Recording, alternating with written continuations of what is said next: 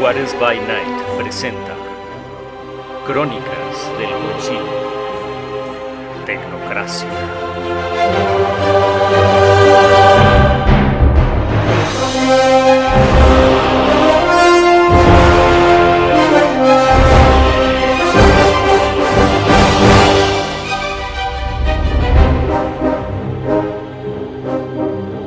Episodio 10 En el último episodio, nuestros agentes habían realizado preparativos para entrar al club nocturno del que sospechaban al haber encontrado un boleto en la librería del mago asesinado, que resultó ser un clon de sí mismo. Con más preguntas que respuestas, el grupo se dirige con paso firme a cumplir su misión, sin sospechar que un par de horas antes uno de los agentes había recibido una llamada directa del director White.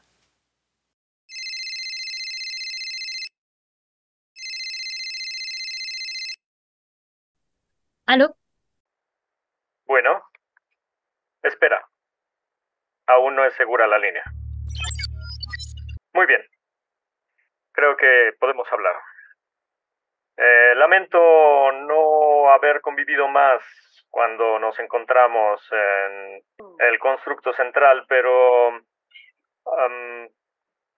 había varias cosas por hacer. Me imaginé. Te quería pedir un favor muy especial. Hemos invertido demasiado en este proyecto de esta amalgama después de el incidente con control, en donde no estábamos seguros cuál de los dos era el control verdadero. Fue un fuerte golpe para la organización eh, superior de la tecnocracia, así que eh, es difícil eh, la reestructuración. Sabrás que después de la reestructuración, este es uno de los primeros proyectos grandes en los que hemos estado trabajando. Uy, Y requiero tener un par de ojos más cerca de la amalgama. así que quieres que te cuente lo que suceda. Mm, sí, eh, te reportarás directamente a mí. Eso no le va a gustar a Cole. No tiene por qué enterarse tampoco. ¿Todo bien? Entonces entregaré un informe a Cole y un informe a ti. Muy bien. Eh, también, eh, si hay alguna mm, actitud sospechosa en alguno de tus compañeros, me lo harás saber inmediatamente. Háganos allá, ¿qué entendemos por sospechoso? Mm, recuerda que posterior a mm, el incidente de los dos controles, no sabíamos en quién confiar. Había algunos que estaban trabajando para el control corrupto. Y mm, aunque algunos lo hacían de buena fe, eh, había otros que en cuanto se dieron cuenta no hicieron nada y siguieron las instrucciones que nos llevaron al punto de la reestructuración. Así que eh, la junta directiva cree que pueden existir algunos agentes ocultos del control corrupto. ¿Todo bien? Estaré poniendo atención sobre sus conductas. Tomamos mucho cuidado en elegir a eh, el grupo de esta amalgama eh, con muchos controles de confianza. Así que espero no tener problemas, pero si los hay, me gustaría estar ah, al tanto. Suena perfectamente lógico. Muy bien. Confío en ti. Y Lo sé. sé que lo sabes. Bueno, si necesitas algo más o necesitan algo más, házmelo saber. Muy bien. Tengas buen día, noche, tarde. Darwin sugiere entrar antes de la apertura del antro para obtener algo de información del lugar. Llegando poco antes de que abran, podría aprovechar que no hay gente y ver un poquito la estructura, eh, un poco las oficinas, quizá colarme por los archivos, ver si hay algún tipo de sala de entrenamiento juntas o algo donde pueda encontrar información extra. Eh, Darwin, ¿te puedo encargar mi arma de pulso? Por supuesto. eh, la Pero para que me y- la des en el momento en que sea necesario, no Sí. para No, aquí la guardo en el locker. Sí. que la metas. Darwin toma la pistola de Dux y la acerca a su costado. Inmediatamente, una masa oscura y viscosa absorbe el arma y lo adhiere al cuerpo de Darwin. Una hora antes de la apertura, Darwin ingresa por la puerta de proveedores en un descuido de los trabajadores, mientras estos abastecían el antro de bebidas y comida. El simbionte, de manera natural, genera una mezcla de feromonas y cambios en su patrón de color que lo vuelven muy difícil de percibir. El agente Jason Cole, falsificando su licencia como bartender y gracias al uniforme conseguido por Rappeler, ingresa tranquilamente al lugar como parte del personal. El interior de la discoteca es bastante amplio, con una gran pista de baile, varias mesas alrededor y algunos privados pegados a las orillas. Al fondo se encuentra un pequeño escenario iluminado con cientos de luces y láseres. Junto a este se encuentra el boot de DJ. El techo del lugar está cubierto con pantallas LED que iluminan el lugar con imágenes abstractas de colores nítidos. Un mezanín que se encuentra al otro lado del escenario, hecho completamente de cristal y acero, con los vidrios polarizados en espejo, parece ser la oficina del lugar. El acceso al mezanín es por una escalera custodiada por un guardia mal encarado. Jeffrey, descárgame un, un mapa de cómo, en 3D de cómo es el edificio. Gene- eh, búscame todas las salidas de primer piso. Genérame 100 simulaciones de conflicto en el que tengamos que huir, en el que tengamos que luchar. Considera que hay armas, que no hay armas. Considera que hay es- desviados de la, de la realidad. Considera también que hay este, criaturas de nivel de amenaza alta, media. Y un escenario en el que nos divirtamos. Y uno Y un escena- les- ok, y un escena- y el más óptimo de los escenarios. Enterado. Procesando diagnóstico. En tan solo unos segundos, Geoffrey crea información sobre el lugar, puntos de acceso, salidas y los posibles escenarios y pormenores a los que los agentes se pudieran enfrentar en el transcurso de la misión. Esta información la transmite a todos los miembros de la amalgama. Finalmente, tras esperar un poco, Darwin logra colarse al mezanín utilizando la información generada por Geoffrey y Cole. El interior del mezanín es en efecto una oficina, y hay varios archiveros donde posiblemente haya documentos de la administración. Un sillón en el centro de la habitación permite dominar desde ahí toda la pista de baile, y la oficina también cuenta con un escritorio, con una silla que es lo único que desentona con el lugar, ya que es muy vieja. Darwin empieza a rebuscar en los archiveros y el escritorio en busca de algo sospechoso. Finalmente encuentra unos documentos, pero los números lo abruman un poco. Repele, cambio. Cambio, ¿me copias? ¿Aló? Estoy en la oficina del, del lugar y encontré un escritorio. ¿Qué hago? No, no es cierto. Y solo estoy checando si tienes disponibilidad para que te cuente lo que encuentro, a ver si me puedes orientar respecto a cosas valiosas o interesantes, como contabilidades y así. ¿Te tengo al alcance?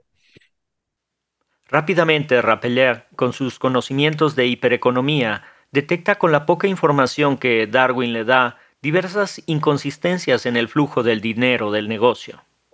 Claramente suena a dinero de lavado tradicional. Lo importante será ver quién es el mecenas y por qué está interesado en que este lugar se mantenga. Si sigues el dinero, llegarás al responsable.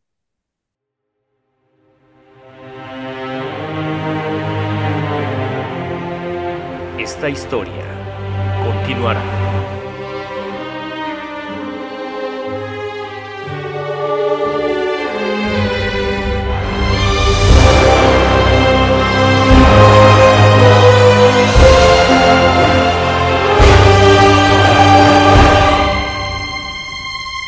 Juárez by Night presentó Crónicas del Concilio, Tecnocracia.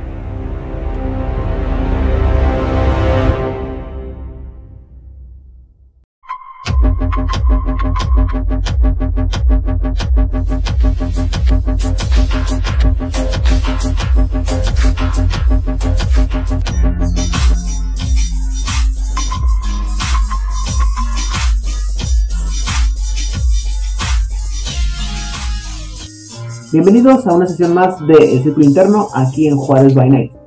Esta semana vamos a experimentar un poco con nuestro formato para poder eh, cambiar, aliviar, bueno, aligerar, cambiar y mantener las cosas frescas. Así que esta semana nos vamos directamente a las noticias.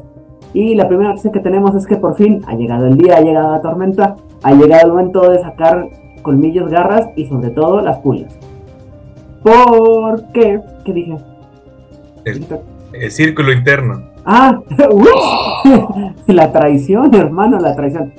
¿Cuál traición, hermano? Sacaste la verdad. Digo, ¿qué?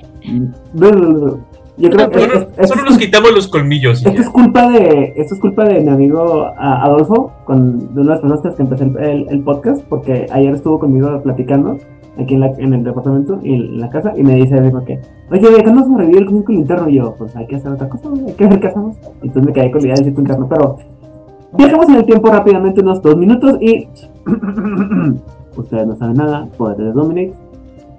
Bienvenidos a una sesión más de El Concilio, aquí en Juárez Night, donde siempre es de noche. El día de hoy vamos a empezar un formato nuevo en el programa para cambiar las cosas y para hacerlo un poco más eh, ligero. Y por lo tanto vamos a empezar primero con la not- las noticias de la semana. Noticias de la semana. Y bueno, se ha llegado el día, se ha llegado el momento, hay que usar garras, este, colmillos, pulgas y demás pelambre que podamos tener en nuestro cuerpo porque por fin se ha salido, ya salió, a ¿cómo se llama? Ya salió a la venta, ya salió al público, mejor dicho. eh, a ver, déjame estructurar esta idea. La semana pasada fue la GameCon. ¿Sí? Y en la GameCon, como suele suceder en muchos, eh, para todos aquellos que no sepan lo que es la GameCon, la GameCon es esta como ah, convención de juegos de juegos de rol y de mesa en Estados Unidos, que es como que el evento, el equivalente al E3 o al o similares en este ¿cómo se llama? en en, Estados Unidos y muchas compañías de rol aprovechan ese día para este, soltar su- sus productos, ¿no?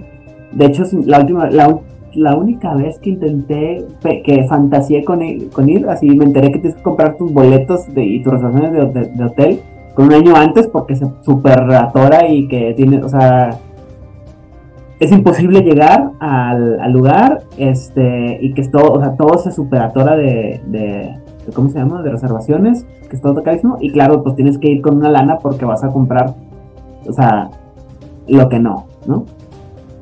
O sea, es mucho menos complicado que la Comic Con.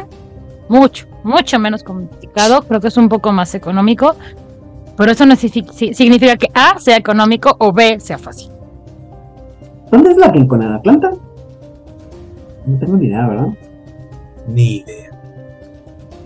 Para ser sincera, en algún lugar de mi cerebro está la información, pero como no pretendo ir dentro de los próximos años, El resto de mi vida no pretendo No, no, no, o sea, sí me interesa ir, así como quiero ir a la San Diego Comic Con y todas esas, este, y también a, a las diferentes convenciones, pues sí me interesa, pero como no está en mis planes a mediano plazo, pues, pues, pues no le presto atención a dónde es, nada más, pues veo que ya, y ya cuando tenga yo la intención directa me pondré al tanto de las fechas. Para eso mejora la cuestión. Ahora, lo interesante de, de esta GenCon y del año pasado también, la verdad es que no estoy muy segura si antes de esto hubo, porque no estaba tan enterada, es que tuvieron un Latin Lounge, que básicamente es como el espacio para que la comunidad latina, ya sea dentro de Estados Unidos o fuera de Estados Unidos, tenga un espacio para, eh, para ellos.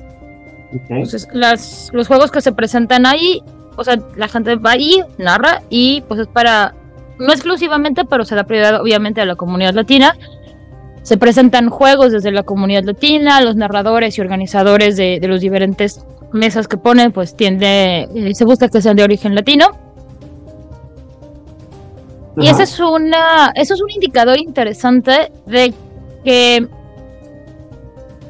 pese a todo lo que hemos hablado aquí, que el mercado latinoamericano como espacio geográfico aparentemente no tiene tanto mercado, sí está siendo considerado por las empresas lo suficiente para brindar un espacio bastante grande dentro de la convención más importante de juegos de mesa.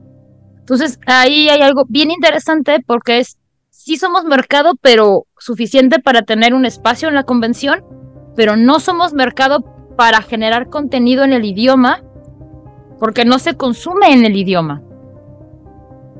Y eso lo puedes ver en Draco Studios, que ahorita voy a mencionarlo, lo puedes ver en Naxus Stories, lo puedes ver en Pasión de las Pasiones, que es este, de un brasileño y directamente lo mandó al inglés. Todos los productos de Draco Studios están en inglés. Todos los productos de Axo Story están en inglés. Todos los productos de Pasión de las Pasiones están en inglés. Este, uno de los juegos que les recomendamos, si les gusta el mundo de tinieblas, que era. Ay, Dios santo. Ah, no me acuerdo, que también es de un brasileño, está en inglés. Porque es el público que lo está comprando, aunque los autores sean latinoamericanos. Es un fenómeno bien interesante que creo que valdría la pena que gente que está mucho más embebida en la parte económica de todo esto lo, lo estudiase de por qué si no es económicamente visto, si es socialmente colocado dentro del evento. Yo no tengo las respuestas. Creo que algún día tendremos que armar una mesa redonda en la que nos dediquemos largo y tendido a discutir sobre esta idea y qué tan falásica o fal falsica es que no se consume rol fue en, la, en Latinoamérica, pero no será en, en este momento. Y bueno, retomando a uh, Draco Studios, Draco Studios es un estudio mexicano que tiene su base en la Ciudad de México y se dedica a hacer estas preciosas miniaturas que seguramente han visto por las redes de justamente enfocado en calabozos y dragones hace dos años, tres años, sacaron un, un, libro con base de calabozos y dragones, un retroclon, si no me falla la memoria, con unas ilustraciones que estaban súper bonitas de preciosas, pues porque contrataron a los ilustradores que también contrata Wizard of the Coast. Pero este año el proyecto de sus miniaturas obtuvo un segundo lugar en Emmys. Los Emmys son el equivalente de los Grammys para la música o los Oscar para las películas. Los Emmys son los premios para los juegos de mesa y los juegos de rock. Entonces, pues muchas felicidades, Draco Studios, por tu Emmy. ¡Yay! Felicidades. y bueno, el punto que estaba hablando cuando empezamos a hablar sobre la GameCon es que en la GameCon se presentó la quinta edición de Hombre Bobo, el Apocalipsis. Y a reserva de, de, ¿cómo se llama? De que no me he dado el tiempo, porque la verdad es que francamente no tengo como que mucho interés. Disculpen ustedes la, la brutal honestidad. Y he, visto pocos comentarios en realidad sobre lo que es el producto final de Hombre Lobo del Apocalipsis.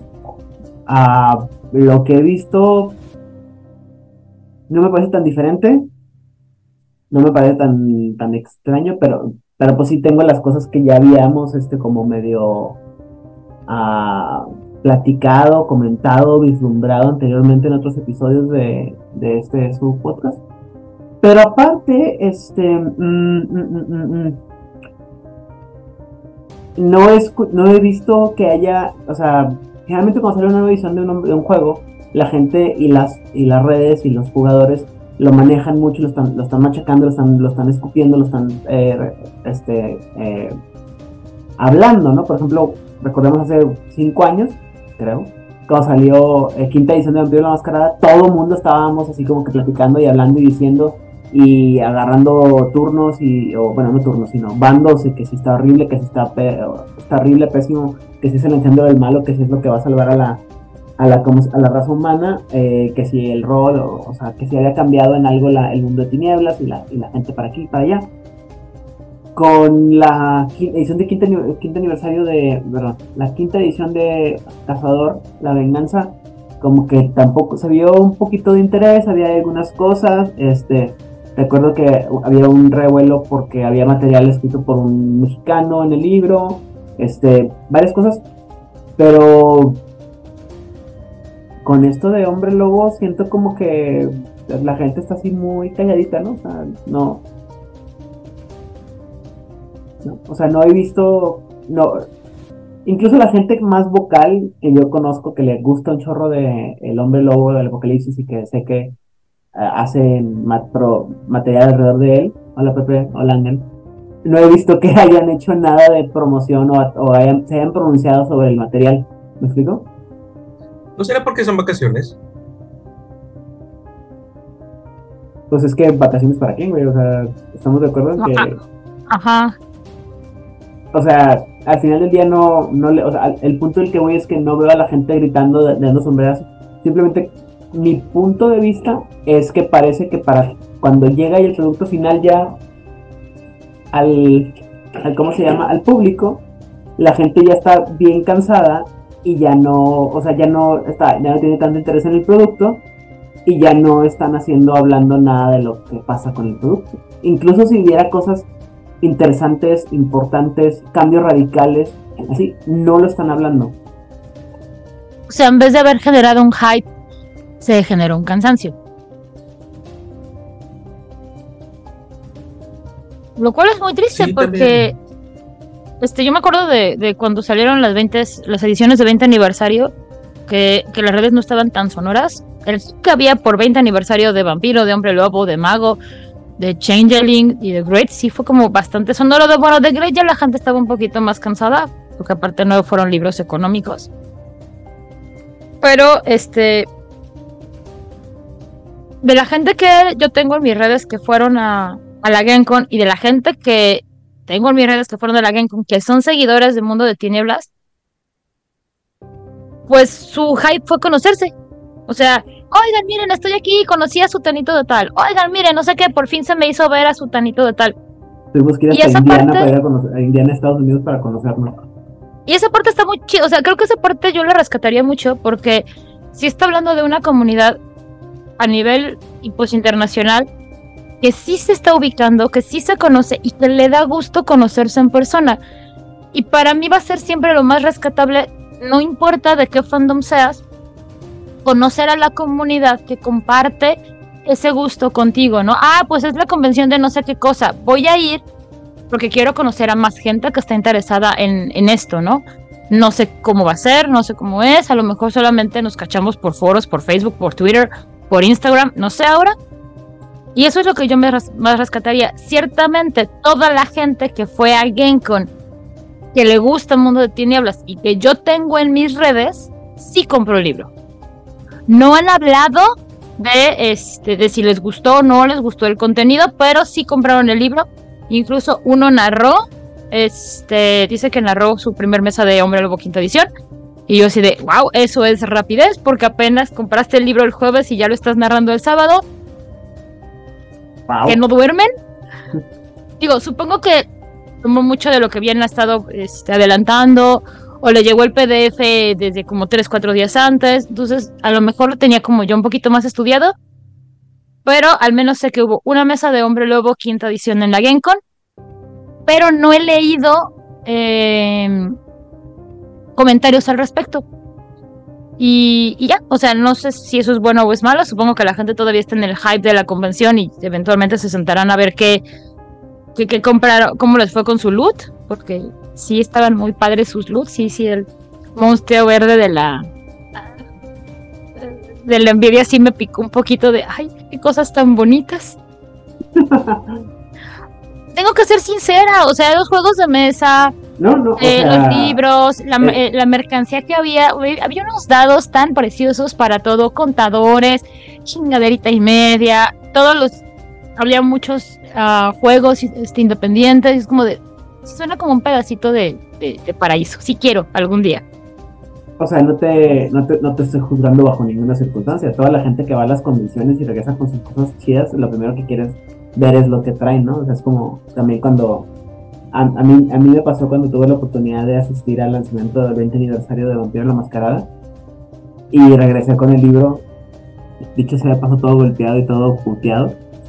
Este, pero regresé y la gente que, que, juega, que juega conmigo, que le gusta, cuando lo traje así fue tal como sí me sentía como Moisés con las tablas de la ley bajando del, del monte, no sé cuál monte sea, este, pero así de, ¿sabes cómo? Y todo el mundo dijo que, ah, no mames, qué, qué chingón, y, y madre, ¿no? Y después así como que ya te pasa el hype, pero al punto que veo, insisto, o sea, a lo mejor en, en, el sentido de lo que tiene, lo que está haciendo Rigel es, tiene razón, ¿no? O sea, fueron a pasar las vacaciones en GenCon, están comprando todo el borlote y ahorita están revisando todo el material. Y pues nadie sabemos qué está pasando, nadie sabemos qué rollo, los que no estamos ahí. Digo, ya tenemos, muchos ya tenemos acceso al, ya conseguimos el, el- el PDF o el libro, pero ah, es como al- algo pasó en, para, en mi punto de vista algo pasó entre eh, para la gente los fanáticos que ya cuando por fin tuvimos el, el- libro así como que "Hmm". y nadie estamos tan interesados en saber qué está pasando con el producto por otro lado eh, ya, ya mandaron este los correos para que digas a dónde te van que te manden tu cachorrito con sus hermosas eh, cómo se llama Miniaturas de Hombre Lobo del Apocalipsis. Pero de eso no voy a hablar porque, como saben, odio Flyers. Entonces, nada más ya me, me verifiqué que dónde me va a llegar y esperar otros tres años, tal vez cuatro, cinco, tal vez nunca. Dice que para 2024, primer cuarto, probablemente. Me río de esos pronósticos, güey. La- eso me dijeron hace cuatro años y apenas me llegó el pinche chapters, güey. Bueno, hay que perdonarlos. Hubo una pandemia, dude. O sea, sí hay que recordar que fueron dos años de estasis ahí medio raros. Odio a Flyers. Y que el libro de Hombre Lobo se tardó como dos años, el 20 aniversario, y el de Mago se tardó como tres años. Así Sí, que pero eso es, eso es otro, eso es, eso es pedo aparte. Es que ellos sí le caen bien, ¿no? Como Flyers. No, no me caen. O sea, también en su momento odié a Onyx Path y a Drive to RPG. Y, no- y algún día te contaré las 30 veces que tuve que regresar mis copias este, eh, portátiles de, de. ¿Cómo se llama? De, o sea, las copias no. No la versión especial de 20 aniversario de Vampiro Mascarada porque estaban mal impresas, porque me mandaban dos veces el mismo fascículo, Ah, los pods, los print on demands. este, etc, etc, etc, no te puedo explicar cuánto, o sea, ya, ya cuando me llegó todo esto, o sea, estos modelos en los que te avisan las, o sea, será que yo vivo en el mundo en el que necesito la instantánea, pero este mundo en el que me prometen una cosa o me venden una cosa y me la entregan cuatro años después, güey, ya mata mi, mi interés, güey. Yo pensé que los músicos eran pésimos cuando te, te, avisan de que vamos a sacar disco nuevo. En julio del próximo año eran malos, güey. Esos cabrones son de lo peor. Pero este episodio les juro que no trata de ir donde platicando sobre contra la industria de RPG. De hecho, el día de hoy vamos a hablar de un tema un poco más difuso, Difuso. No, no. poco concreto, porque no vamos a hablar específicamente de un solo tema, sino vamos a hablar en general de eh, lo que vamos a estar hablando por los siguientes como 10 meses, ¿no? ¿Por cuánto está la planeación? Está, pero eso ¿Diez meses? Está para largo, largo plazo, que bien. ¿Un año se le echamos ganitas? Eh, o, o- o menos, si se puede. si, lo log- si logro este, meterme en la cabeza de todos ustedes y, y- y cómo se llama, Buena suerte con eso. y usar mi desarmador universal. No manches, Aurel, Aurel se rió tan fuerte que sonó en el micrófono de Rigel, güey. Sí. Los ecos son fuertes en esa mujer. Es, eh, Aurel es lo contrario a los patos, güey. Hace más eco que la chingada, güey. Bueno, en fin. Este, el día de hoy vamos a hablar sobre las facciones de jugables dentro de Mago de la Ascensión. Hernán Paniagua, Soy Summer Sí, pregunta rápida. ¿Cuántas facciones existen en, en Mago de la Ascensión? ¿Cuántas facciones? Ajá, Pues tienes las más conocidas, ajá, que son las tradiciones, con nueve integrantes. ajá. Tienes la tecnocracia, que creo que son cinco, la verdad es que no les he prestado mucha atención a sus convenciones estas. Y tienes a los crafts, que en español lo tradujeron como los oficios o los dispares, que son los que no existen, los que se murieron, los que ya fueron como los Batini, los Capaloey y demás que también se están organizando.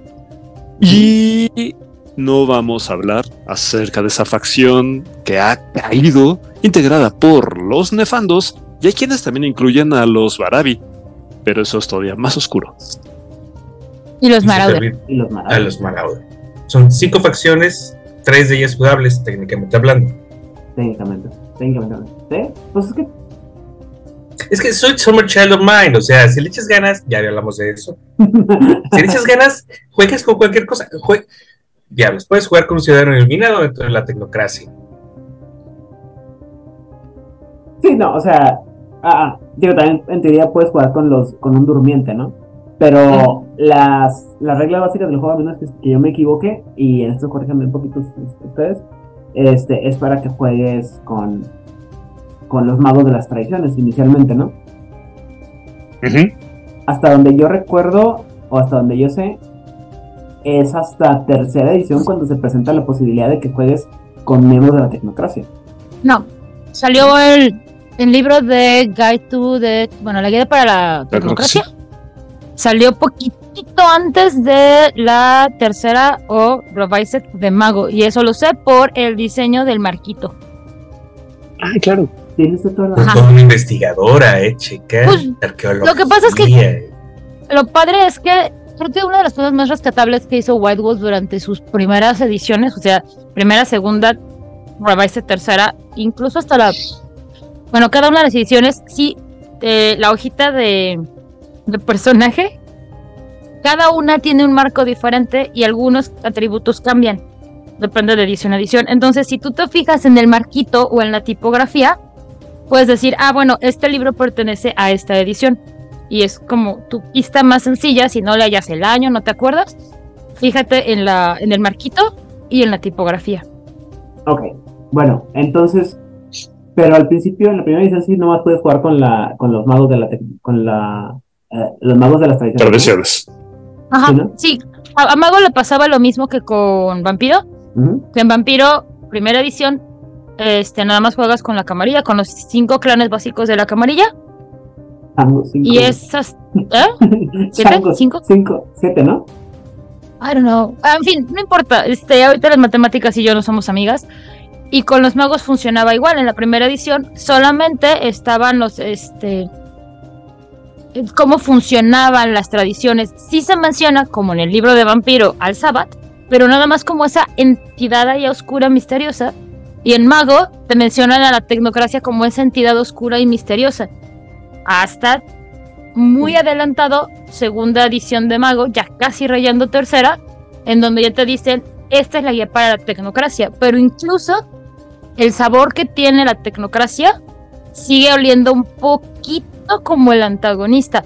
No es tan marcado como el Sabbat, pero sí, sí tiene ese tufillo. Ok. Yo siendo el, creo que el más neófito de todos ustedes, de todos nosotros aquí dentro de lo que tiene que ver con Mago de Ascensión, yo recuerdo que la, la ¿cómo se llama? Las primeras explicaciones, las primeras que me, que me platicaron a mí de cómo se jugaba Mago, cómo era Mago, era en referencia a la extensa película que es Matrix, ¿no? Oh. Entonces, entonces, la idea era que los magos normales eran como Neo y su, y su bola de, revoltosos, y la tecnocracia era básicamente pues los el agente Smith y su bola de revoltosos, ¿no? Ok. Entonces, eh, lo que yo recuerdo, y como recuerdo más o menos las definiciones básicas de mago al principio era pues eso, ¿no? Juegas con los revoltosos, o sea, los magos tradicionalistas que tienen su. son los miembros de las nueve tradiciones mágicas y la chingada, perdón el lenguaje, y los, y, los hollow ones o los vacíos, porque andaban ahí decolados, contra esta fuerza opresora, malvada, diabólica que es la tecnocracia, ¿no? Y todos son hombres vestidos de negro que llegan y uh, toman control y borran cerebros y we are the men y así, ¿no? Y la chingada. Y luego, ya para cuando yo me metí a, Mago de la Ascensión y que empecé a leer los libros de Mago de la Ascensión, ya me toca este cambio, como me decía Bill, de tercera edición de Rise, donde ya te empiezan a decir así como que no, no, es que no es que sean los malos, es que son, tienen una visión diferente de la, de la magia, ¿no? Y de, la realidad, y son como que estos héroes incomprendidos que buscan el, bien de las masas, ¿no? Y es cuando también te empiezan como que a, a, delinear, no delimitar, delinear las convenciones, las subconvenciones y todo lo que puedes hacer, porque también, eh, o sea, si recordamos bien o si tomamos bien en cuenta, eh, como ahorita comentaba eh, Hernán, la tecnocracia tiene cinco convenciones grandes, ¿no? el sindicato, Iteración X, el nuevo orden mundial, los ingenieros del vacío y los progenitores. ¿Sí? pero eso no, como que no eh, hace clic con las nueve esferas de la realidad que los magos de las tradiciones manejan. Entonces tenía que haber algo más y sería discutible si o no está representada todas las nueve esferas dentro de las tecnocracias y las convenciones, pero eso ya eso será una plática para unos cuantos episodios más adelante. A lo que voy es, hay un, hay un, este, un cambio de paradigma dentro del juego, ¿no?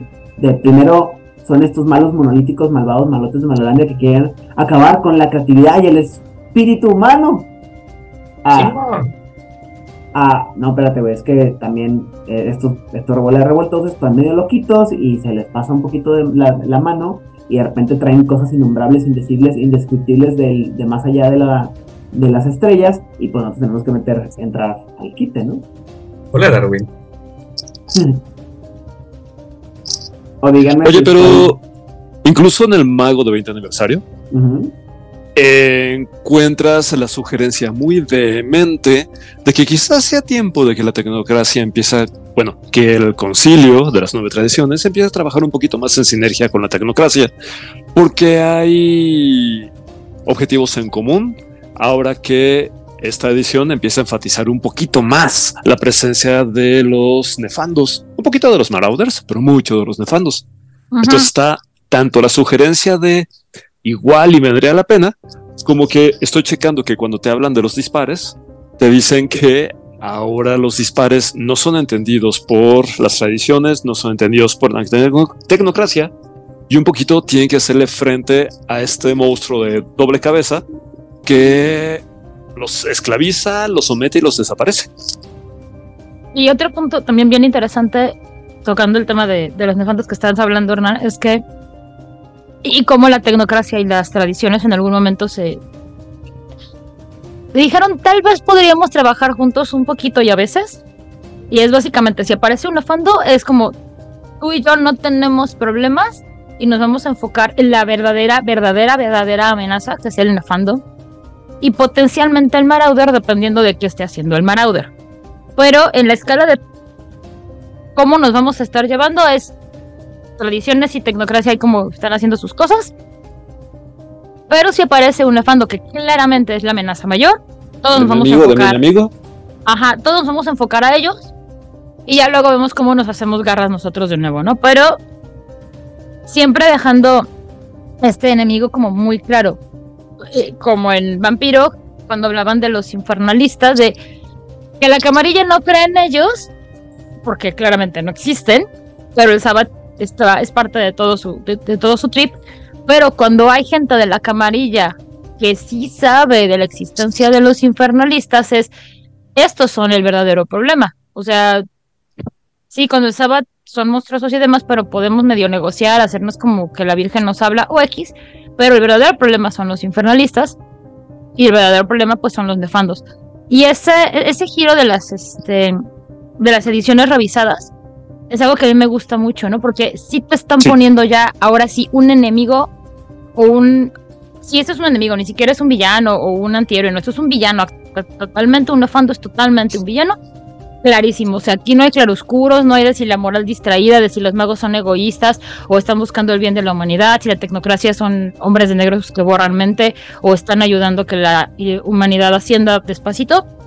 Los nefandos son malvados, punto. O sea, no hay de otra. Tal vez tienen una tragedia terrible de cómo es que terminaron siendo malvados y su avatar fue lo que como tragedia está padrísimo, pero lo que son actualmente es un villano absoluto. No es otra cosa más que la destrucción. Hablaremos de todo eso después un poco de lo que... Exactamente, la palabra correcta es irredimible, ya están más allá de toda salvación, tanto como personas como su avatar. Y un poco lo que hablamos la semana pasada con las esferas glifóticas, y cuando ahondemos en ellos, pues va a quedar como más claro el por qué hay esta situación con estas entidades y se convierten este, en el enemigo absoluto de estas dos grandes facciones. Y luego, también, bueno, es que hay varios como, como cambios en las, en las ediciones, en los paradigmas de las ediciones que van, que van ampliando lo que podemos jugar y lo que podemos hacer, ¿no? Por ejemplo, eh, insisto, eh, a lo largo de todo el mundo de tinieblas, como que durante lo que es esa oscura segunda edición, como que era muy, más permitido o había la posibilidad de manejar en varias líneas de juego jugar con los antagonistas peligrosos malos de Malolandia, ¿no? Por eso tienes el libro de los mil, de los mil gritos o el camino de la no, pues, es The Path of Screams, es el, el camino de los, grit, de los de los gritos. Camino de los gritos, el, el- Tienes el los también en el en Dark Ages, en, el primer, la, las primeras de Dark Ages, Vampiro tienes el libro de los Bali, tienes por ahí el libro de el el libro que es la crónica del laberinto negro, etc, etc, etc. O sea, tienes muchas cosas en las que puedes jugar, pero conforme se fue dando el, el ¿cómo se llama? El, este, para, este cambio de paradigma en las que ya se empezó a manejar la idea de que los ah, nefandos son, como decía ahorita Riget, irredimibles e imperdonables sobre todo, pues ya era como que más salía a relucir. Y una cosa que también siento que se le quitó mucho énfasis es la participación, la presencia o la posibilidad de que tanto los jugadores se convirtiesen en o que tuviesen interacción con los merodeadores, los marauders, ¿no? Esta idea de que había muchos magos por ahí que, que habían pasado por este despertar y habían agarrado la onda chueco y estaban chistositos, ¿no? Pero antes de eso, Hernán, ¿tienes un punto? ¿Tienes algo que señalar? Sí, un par. El primero es que creo que la tendencia de estas editoriales es que eventualmente vas a poder jugar con cualquier template que te hayan presentado. Jugabas con los paladines de la justicia, las tradiciones, después te daban chance con la tecnocracia y ya si quieres puedes jugar incluso con los infernalistas. Órale va. La onda es que las editoriales cada vez le apuestan más a un nivel de madurez de jugadoras y jugadores mayor. Que, no hay en realidad pero un poquito te dan el beneficio de la duda y te dicen, a ver, si eres un mongo que no tiene demasiada madurez, vamos a jugar a que somos brujos y, y científicos. Y ahí queda. Pero si de repente sientes que tienes la madurez como para reconocer lo que es lo bueno y lo malo y jugar a lo malo para ser el monstruo que te permita diferenciarte de él, entonces puedes irte más allá y mirar al abismo sabiendo qué hacer con la mirada que el abismo te devuelve. Entonces, creo que esa es la tendencia y ahora en estas nuevas ediciones de Werewolf y demás volverá a pasar. Sin embargo, queda en manos de quienes jueguen con estos juegos qué tanto nivel de madurez te reconocen. Y creo que esta es la parte más, más triste. Que Tienes creadores que dicen, te voy a dar las herramientas para que crees antagonistas no planos, sino que sean tridimensionales, que tengan más coherencia. Ajá, que no sean tu villano genérico de Bond, de, ah, ah, ah, ah, ah, no sean mini-me, sino que realmente digas, oye, qué villano tan interesante, tiene mucha carnita, tiene mucho cuerpo, claramente es muy, muy, muy malvado, digamos como... A mí me gusta mucho el ejemplo de Hannibal Lecter, porque es creo que un villano muy bien armado, tiene muchos colores, está muy redondeadito, tiene muchas, o sea, tú lo puedes ver de cualquier lado, está bien hecho, y cada libro le da mejor este, coherencia. Eso no significa que sea bueno, o que tú lo quieras de vecino, o sea, significa que puedes decir, es un villano bien armado y es muy carismático, Complejo. porque está bien hecho, es muy complejo. Pero en ningún momento alguien te va a decir, toma como- Perdón, perdón. O- Pe- o Ajá, sea, pero en ningún momento nadie te va a decir, es que es buena persona. Tal vez en Hannibal, el origen, el primerito, cuando te cuentan su origen y todavía hasta cierto momento dices, es que sí es bueno. Después, de, eh, después del punto de inflexión de aquí ya no hay vuelta para atrás. Y el hecho de que los escritores de estos libros dijeran, ¿sabes qué? Puedes jugar con Hannibal Lecter. Sí era una apuesta muy buena. Y luego descubrimos que como grupo, los jugadores de rol, como masa, no se está preparado para tener una mesa madura donde puedes jugar con. Hannibal Lecter. O sea, claramente debe haber excepciones, pero como masa no se está. Y eso, para mí, es una tragedia. Para mí también porque es, por ejemplo, a mí, a mí me parece que era parte del conflicto, ¿no? De que podías, o sea, era parte, parte del tema central, hasta donde yo entiendo, de Mago de la Ascensión es, tienes este poder infinito, tienes esta capacidad de mejorar, de llegar hasta las más altas este, esferas del, universo y el poder y el conocimiento y el saber y todo, el, el todo, o o te puedes ir al carajo y hacer maldades como, como ningún otro, ¿sí? Pero, el, por ejemplo, cuando hablemos más detalle de los nefandos, pues los nefandos también no son como son como un espectro, ¿no? Se supone que tienes los nefandos que van empezando, los nefandos que ya son así como que muy muy malos, los nefandos que ya cayeron y luego los malos, los que ya los que nacieron con el alma torcida y otra cosa. Y tu personaje cuando se enfrenta a estos tiene esta posibilidad de ir como cayendo en ese espectro o, pelearse, ¿no? Y se va a ver tentado y es esta... Y, por un lado están los nefandos y por otro lado están los marauders y tu personaje en teoría, ya sea un este un merodeador, digo, un tecnócrata o un tradicionalista, tendría que estar balanceándose en esa hoja de navaja del peligro de que en cualquier momento se vuelva a hacer, se vuelva a ser malvado, ¿no? O, sea, que su ibris, que su orgullo lo lleve por el mal camino. También por eso hay esta, esta idea de que eh, en, el, en la metatrama, de que la, la tecnocracia está súper, súper infiltrada por nefandos y que muchas de las decisiones de, los, de, la, de la tecnocracia pues son de repente tan inhumanas porque están justificadas con todo el asunto de la, de la, del bien común de la tecnocracia, cuánta cosa, pero después resulta que a la hora de la hora, pues trae una, y una, un asunto nefándico. Dime, Regel. Bueno, ah, en ese sentido yo, eh, yo encauso las crónicas eh, en las que, que narró, eh, siempre bajo el sentimiento de grados de esperanza, niveles de esperanza.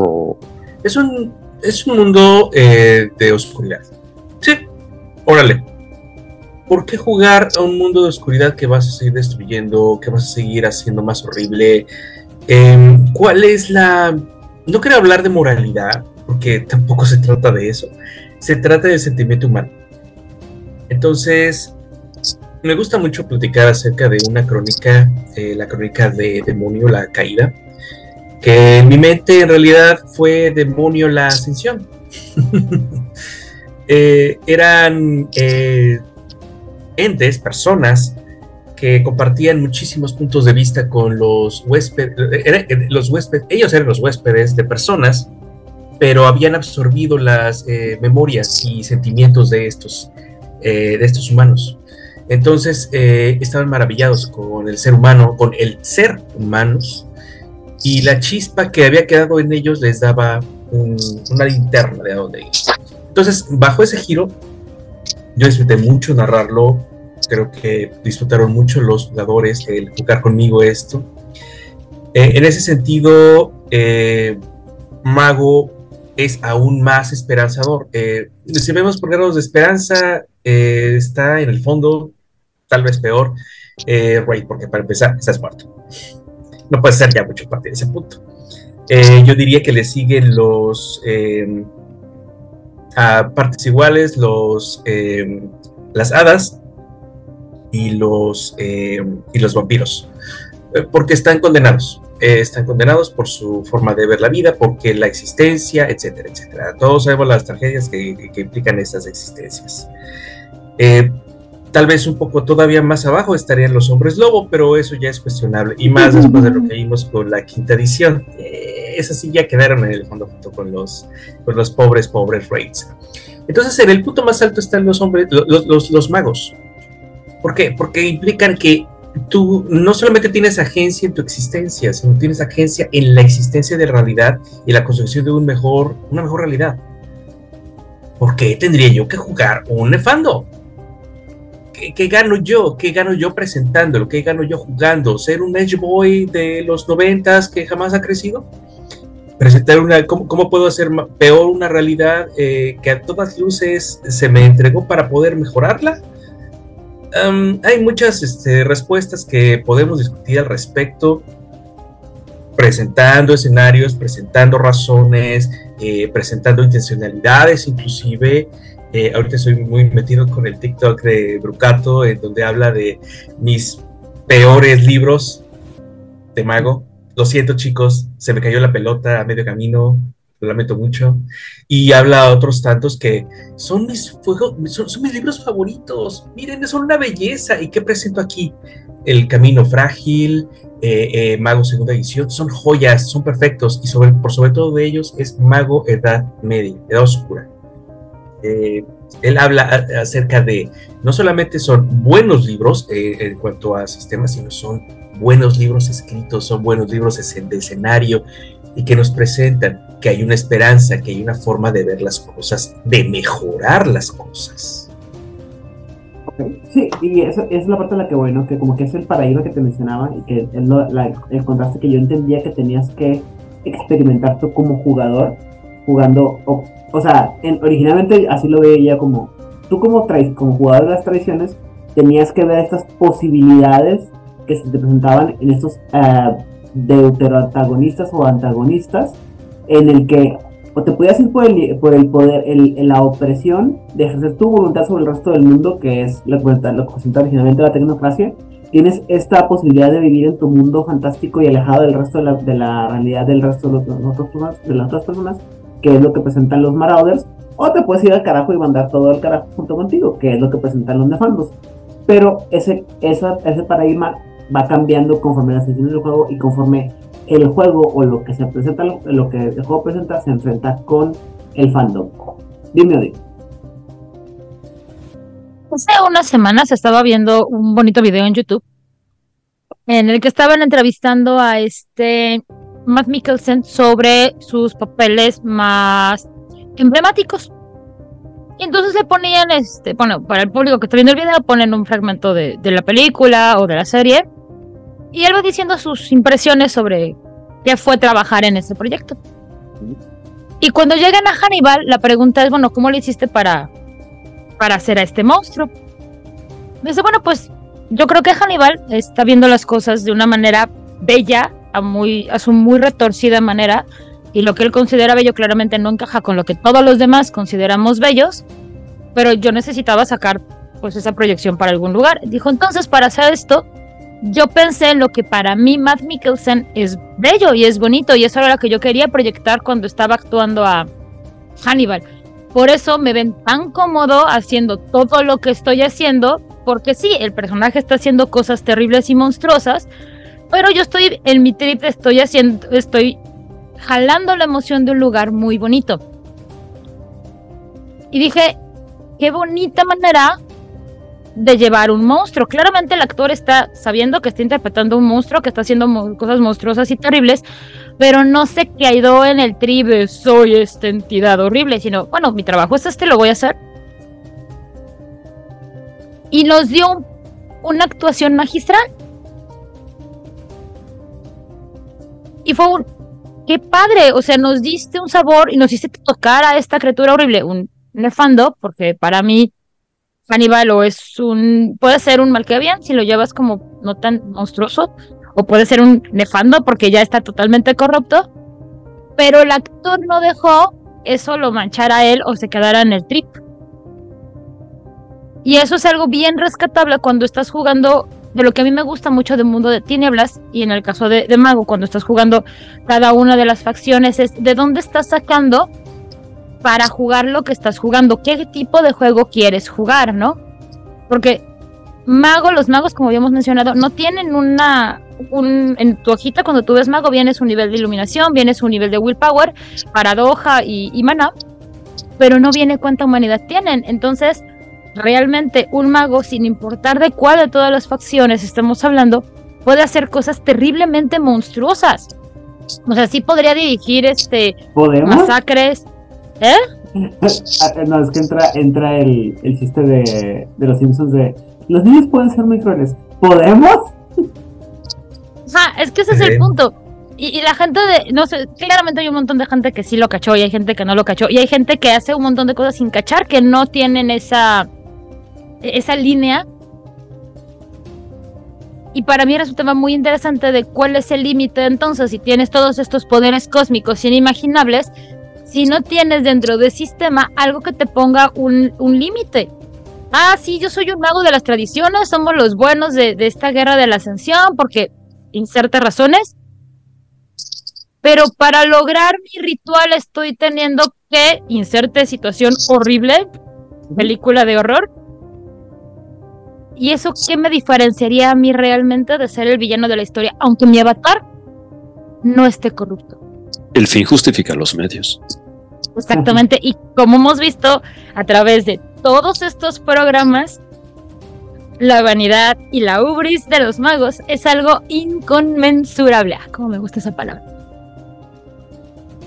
Y efectivamente, ¿no? O sea, eso es lo que, me, insisto, esa es la parte que a mí me llama mucha atención, que, como dice Odil, ¿no? No tienes esta moralidad, eh, y como también decía ahorita Rigel, ¿no? Pues es el que tienes más agencia, en el que tu personaje de entrada se siente mucho más humano que el hombre lobo y que el vampiro, porque no tienes que seguir arquetipos de personalidad, de tribu, de clan, es eh, de... Ni siquiera escuela de pensamiento, en realidad. De ¿Cómo se llama esta eh, pendejada? Arquetipos de naturaleza y comportamiento y de las lunas ni nada. es, pues tú nomás tienes una forma en la que tú haces, te reservas a la magia, pero todo lo demás tú lo decides conforme vas creando.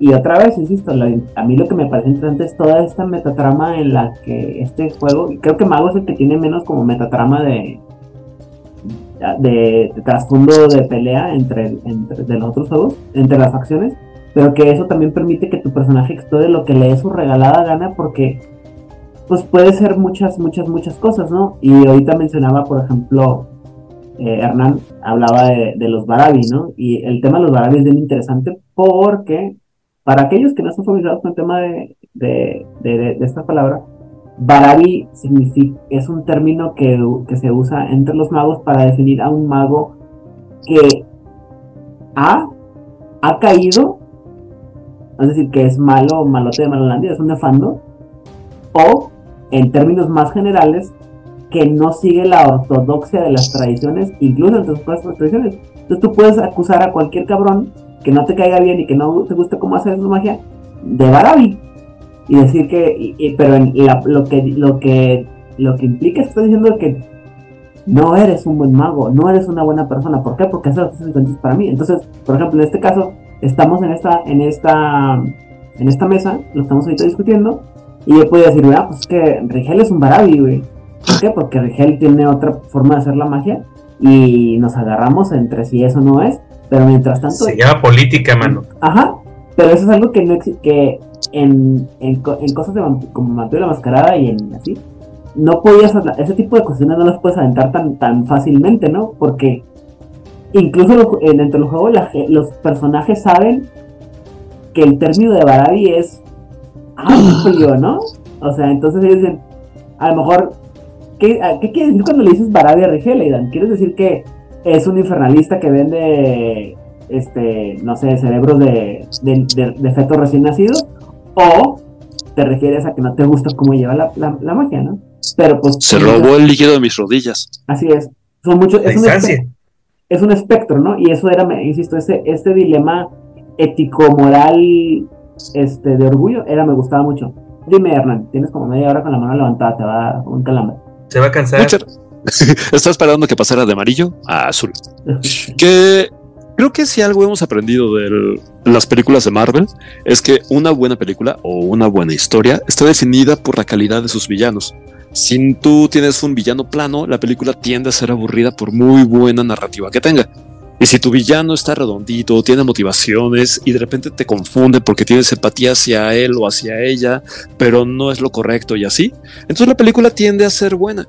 En este sentido, el libro reciente de Love of the Traditions, dije Lord of the Traditions, plantea el que tus tu concilio de las nueve tradiciones pueden ser los típicos Awakened Heroes, los héroes despertados, que de lo que hemos estado hablando. O bien pueden ser los tiranos iluminados, que son básicamente lo que los dispares, los Batini y todos ellos entienden por las nuevas tradiciones, las nuevas tradiciones, unos tiranos, o bien unos titanes malignos que devoran niños y se roban el líquido de las rodillas y cosas así, o unos guerreros, dice, reconciliados, reconciliados, warriors reconciled y que son las tradiciones y la tecnocracia que están trabajando en sinergia porque hay un mal mayor. Y acerca de este mal mayor, porque aparentemente los villanos tendemos a familiarizarnos con ellos, el coco deja de dar tanto miedo y de repente ya hablamos de tú. Entonces hay que sacar un villano que te perturbe un poquito más para tener la dinámica todavía en la misma dirección. Y en lo que estaba diciendo Aidan, encontramos que el libro de la ascensión del 20 aniversario, el básico, cuando habla de los Kaidos, los Kaidos, los Nefandi, te dice que hay tres tipos. Están los Re- Regbati, que son los ingenuos aliados, juguetes y herramientas rápido, de los demonios. ¿Eh? Otra vez rápido, por favor.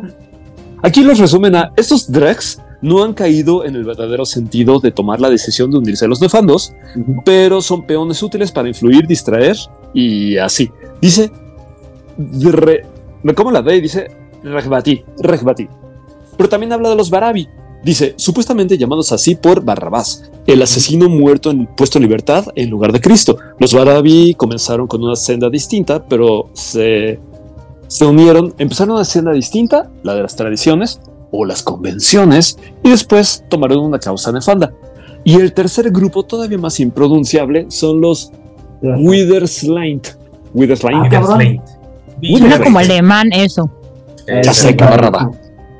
Los Witherslaint, esencialmente nacidos malvados. Los Witherslaint albergan los avatares reencarnados de nefandos muertos. Estos magos, burlas del ideal tan no tan atoico de la reencarnación por un reinicio cósmico, a veces luchan con sus destinos antes de darse por vencidos. Esta gente es el pecado original. Dígame, No, no, esto, por ejemplo, este, este, y- eso también es parte de, de, como dices tú, de la versión más nueva, ¿no? Porque originalmente yo recuerdo que existían la versión del, o sea, el Rekbati era como que el, como dices tú, el más pinche de los, de los nefandos. charanito. Ajá. Y luego tenías el nefando, que ya como tal, y luego tenías al Adsinistratus, el prelato, el, gi- el gilediano, y luego ya tenías a los, este, ¿cómo dijiste ahorita? Ay, no lo voy a repetir. Los Withers. Los ¿cómo dijo Withersland, los, no, es que estaban, están los, o sea, sí, los Withersland eran así como que los elegidos porque eran aquellos que ya habían nacido con el arma torcida y con tu chingadera. Y luego Los tenías a los, a los Azubadín, que es el equivalente a los, a los, ¿cómo se llama? A los oráculos de los nefandos, ¿no? Pero, Los que ya tienen terrenitos. ¿Ah? Los que ya tienen terrenitos, ya son inversores. pero aparte también estaba esta idea de que existían tres versiones de los, de los nefandos. En- con toda esa estructura que dijimos, era como eh, triádico también, que eran los infernalistas, eh, que que lo platicaba en el episodio anterior, que son los malos mal- así de película de tipo Anton LaVey, así de... El bebé de Rosemary. Ujú. Y luego tenías a los Malfeans, que eran estos como eh, que hablan de el olvido y Malfeas y eh, traer como toda esta parte de la del olvido y de, y de la de lo wírmico que existía dentro del, del mundo de tinieblas. Y finalmente Más tipo tenías a los- Hellraiser. Ajá. Y luego tenés a los Clasha, que son estos pinches locos que eh, les digo que son los que los que están en- allá a- a- adorando a las criaturas más allá del, del abismo de, la- de las estrellas y no sé qué chingaderas, ¿no? Y todo eso va cambiando y ahora en, en, en de Aniversario, cuando sa- sale el libro más horrendo del mundo, si- si no- que dijimos otra vez, no lo leas y no tengan la madurez mental para entender que es un juego, donde tienes a los, a los Buffys, a los Obliviates, a los heraldos del basilisco, los manos de, de, de- ¿cómo se llama? De hierro y los mamonitas, ¿no? Que no se preocupen, calmados, no, coman ansias, vamos a explicar de esos más adelante. Pero existen, o sea, de nuevo, ¿no? Ah, hay una serie de, de, de cambios de paradigma, ¿no? Primero los magos, son, los magos de las tradiciones son como los únicos, bueno, y estamos enfrentados a estas tres, cuatro posibilidades de hasta dónde pudiéramos llegar y nosotros estamos manteniéndonos chidos llega una segunda edición, en la segunda edición ya podemos jugar con los tecnócratas y los tecnócratas también no son tan malos, simplemente tienen una versión diferente, una visión diferente de lo que puede llegar a ser la humanidad. Pero ya le Yo quitamos, tengo otros datos. ya le tenemos este enfoque diferente a los Marauders y a los Nefandos. ¿Sí? Llega tercera edición y ya tienes como que más esta, esta opción de jugar magos tradicionalistas, magos tecnocráticos, están en esta como guerra, o, o- no, perdón, posguerra de la ascensión en la que ya se, ya se decidió que no, como que no hemos, que nunca, nadie ganó esa guerra. O, o ya me estoy adelantando. Ya se fue. Pues sí. Este, no, te estás adelantando. Ok. Y luego, falta el horizonte. No, no hablamos de eso. es que no me acuerdo Es que- en, qué, en qué punto es cuando se llega a esta parte en la que las tradiciones, y, y- o sea, que ya como que se acepta que los que la guerra de la ascensión ya se acabó, que ya no hay una guerra de ascensión porque ya nunca vamos a llegar a ese punto. Y creo yo que es el 20 aniversario en la que ya Sí. no tenemos tanto, Ah, sí. tanto pedo, en- o sea, y los Por eso empezamos a reconciliarnos y a mirar que hay un verdadero peligro que atenta contra la realidad, mientras nos distraíamos peleando por la ascensión. pero A mí, perdón, a mí lo que me gusta mucho es cómo el Metaplot de Mago te va contando como todo el desarrollo de los personajes. Cuando ya lo ves cronológicamente, no de en qué orden salieron los libros, sino de cuando empezamos a hablar de, que es con el Fragile Path, que es cuando tenemos que organizarnos, así de, vamos a organizarnos para lo que sea que tengamos que organizarnos y ya hablaremos de The Fragile Path, una de las cosas más tristes de, de, de Mago, which is really sad. Pero hay como, quiero eh, en mi idea de, de- de jugadora, como que ella empieza a tener todo lo que nosotros entendemos ahora, empieza ahí, a, a menos de que ustedes tengan como una idea diferente, porque tienes el ¿Siglo XV? no, mucho más atrás, el siglo XV es este Sorcerer's Crusade, Fragile Path es este Edad la Media, primera cabal, ¿no? la primera cábala. ajá, Sí, que sí, debe de ser por ahí del año 1100 más o menos, no, tal vez el año 900, no me acuerdo, no tengo el dato duro, pero según yo es antes de Sorcerer's Crusade, La Porque según que lo de-. Sí, porque según yo, Sorcerer's Crusade empieza, ya tenemos que es en Renacimiento, cuando empezamos a hablar de la Orden de la Razón. Si no me falla la, La, cronología, porque sería Fragile Path, que funciona como al mismo tiempo de la Edad Media, y están como viendo si nos organizamos o no nos organizamos, quién traicionó, no traicionó y por qué. Luego el. Renacimiento, que es Sorcerer's Crusade. Eh, luego viene un blank gigantesco, y luego vendría Victorian Ages. Ajá. Luego ya vendría la época moderna, que ya tenemos muy bien diferenciado lo que es la tecno, pero terriblemente diferenciado ahora sí, tecnocracia y, y tradiciones y todos los demás. ¿Qué pasó, Hernán? Creo que ya lo viste tú el dato. Sí, échame la mano, porque aquí en el libro de The Lord of Traditions dice origen del concilio, dice The Council of Nine vino a apareció hace 500 years ago 500. y Ajá. Menciona que en la quinceava centuria un Sir of Cronos llamado. Shazar, exactamente, Ajá, Entonces su nombre. que en ese momento era un Sahilla, no tanto un. Sir, viajando por el mundo y demás, fue el que estuvo encorajinando a los magos a reunirse juntos como una respuesta a lo que estaba formándose como la Order of Reason y encontró que muchos despertados que no tenían nada que ver entre ellos, como arte marcialistas, wiccan, bueno, no wiccanos, este, druidas y así, eh, tendrían que hacer un frente común para contraponer a la orden de la razón. Este texto dice, finalmente, lo único que cuestiona a tantos despertados que ni al caso es el rechazo a la orden of reason que se convertiría eventualmente en la tecnocracia. Bueno, eh, voy a. Y de hecho, de hecho, por eso se forma la, la- la primera cabal en, en 1466 para, para demostrar que era factible el unir a todos estos grupos de tradiciones tan diferentes y tan dispares eh, eh, bajo, una sola, bajo una sola bandera y que podían coexistir, convivir con el objetivo de, de, este, de hacer como un contrapunto a esta, a esta orden de la razón. Que podía salir mal. Perdón, dijiste el año, ¿verdad, Elías? 1400. Sí, 1466. Lo que pasa es que, y discúlpenme que no, lo que pasa es que aquí hay un problema con la línea de tiempo y cómo funciona por el- todo el pedo de los retcons y cómo se establece. Entonces, Ajá. sale Mago, todo muy bonito, y luego, eh, recordemos que en el mundo de tinieblas, cada quien tuvo, cada juego tuvo como su, su versión temporal, que era particular para cada una de ellas. Entonces, Mago, eh, digo, eh, Vampiro tuvo la edad oscura porque era, era como que lo que le quedaba que está muy chido. Y luego hombre, Wraith tuvo la Segunda Guerra Mundial, los hombres lobo tuvieron el, el salvaje Wild West. Y, y así, ¿no? Y Mago lo que hicieron fue, lo que nos presentaron fue la parte de Sorcerer's Crusade, años más adelante, cuando se crea el, el universo, por así decirlo, de Dark Ages, que ya cuando, cuando, pasó de ser vampiro Dark Ages o de edad, edad oscura a edad oscura, lo que le guste, lo que usted guste y mande, se tienen que forzar algunas cositas en la historia, ¿no? Entonces, el punto al que quiero llegar es, es difícil establecer la, la línea de tiempo porque ya existen esos magos, pero también el sistema de magia que existe en Dark Ages Mage, Mage es muy diferente.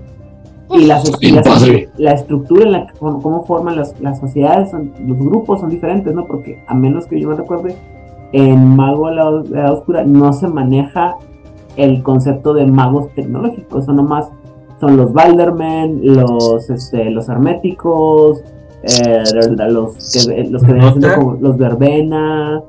Nota que aquí ya se habla acerca de las torres, Sí, los pilares, ¿no?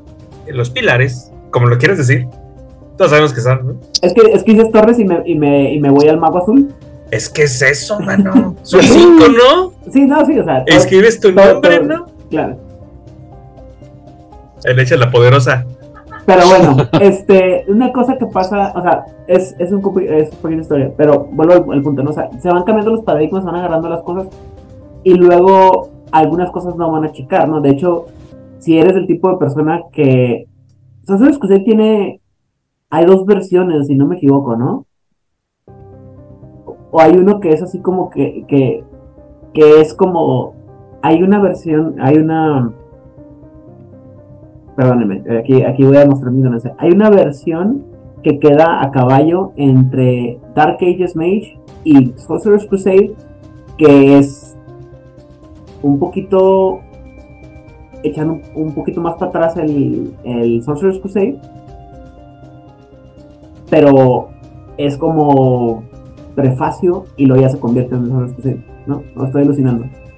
Mm, ¿No será el Mage Dark Ages el que mencionas? Creo que sí, o sea, sé que hay una parte en la que, que sí, o sea, que, eh, que hay una versión de, de Edad Oscura de Mago que sí se parece mucho a la versión moderna y la versión de Sorcerer's Crusade, que no es tan, tan, tan atrasada, ¿no? Que es donde, otra vez, donde pasa todo este, este asunto de...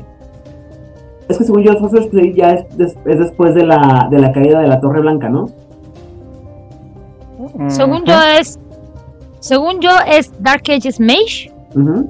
Mage Dark Ages, que es cuando salen como todas Ah, estas. Vaya. Como segundas ediciones de Edad Media. Por ponerle como un orden. Luego vendría Sorcerer's Crusade.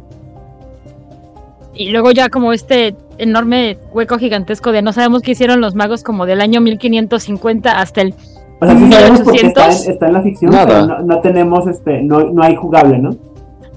Ajá, o sea, no hay un libro que te diga qué hicieron los magos de que el Renacimiento reventó así durísimo con ya todo 1600, digámoslo así, hasta el 1850 más o menos, que es este libro de la época victoriana. No sabemos a nivel Lord de mago que estuvieron haciendo todas estas facciones. Vienen en los libros como, ah, bueno, en esta época, bueno, más o menos los magos estuvieron haciendo esto y más o menos los tecnócratas estuvieron haciendo esto, pero no hay un libro de sistema como este que te diga esto, esto. Y de hecho creo que de ningún juego hay algo que te diga qué pasó entre 1600 y 1805. O sea, hay 250 años sin historia. ¿Qué pasó en esa historia? ¿En la vida real? Eh, ¿En qué parte del mundo? Colonialismo. En Europa, porque aparentemente solo existía Europa. en Europa, momento. entre 1600 y 1800, fue la ilustración. Bueno, fue, el, fue, El fue la colita final del Renacimiento, porque el Renacimiento, pues en Florencia empieza en 1450. En España llega muy tardíamente hasta la muerte de los reyes católicos, podría yo este, apostarlo, si lo queremos ver como en términos de, reinados. Pero ya para 1600 es el fin del Renacimiento, o sea, ya empieza la decadencia del Renacimiento. Podría empezarse a forzar la, la ilustración muy, muy en pañales, digámoslo así. Que lástima que no está Itzamna para corregirme el, el dato, porque son todas estas ideas que se empiezan a fraguar. Estamos hablando del mercantilismo, a la guerra entre los diferentes reinos de Europa que siempre están haciéndolo, sobre todo para quitarle el poderío a España como imperio.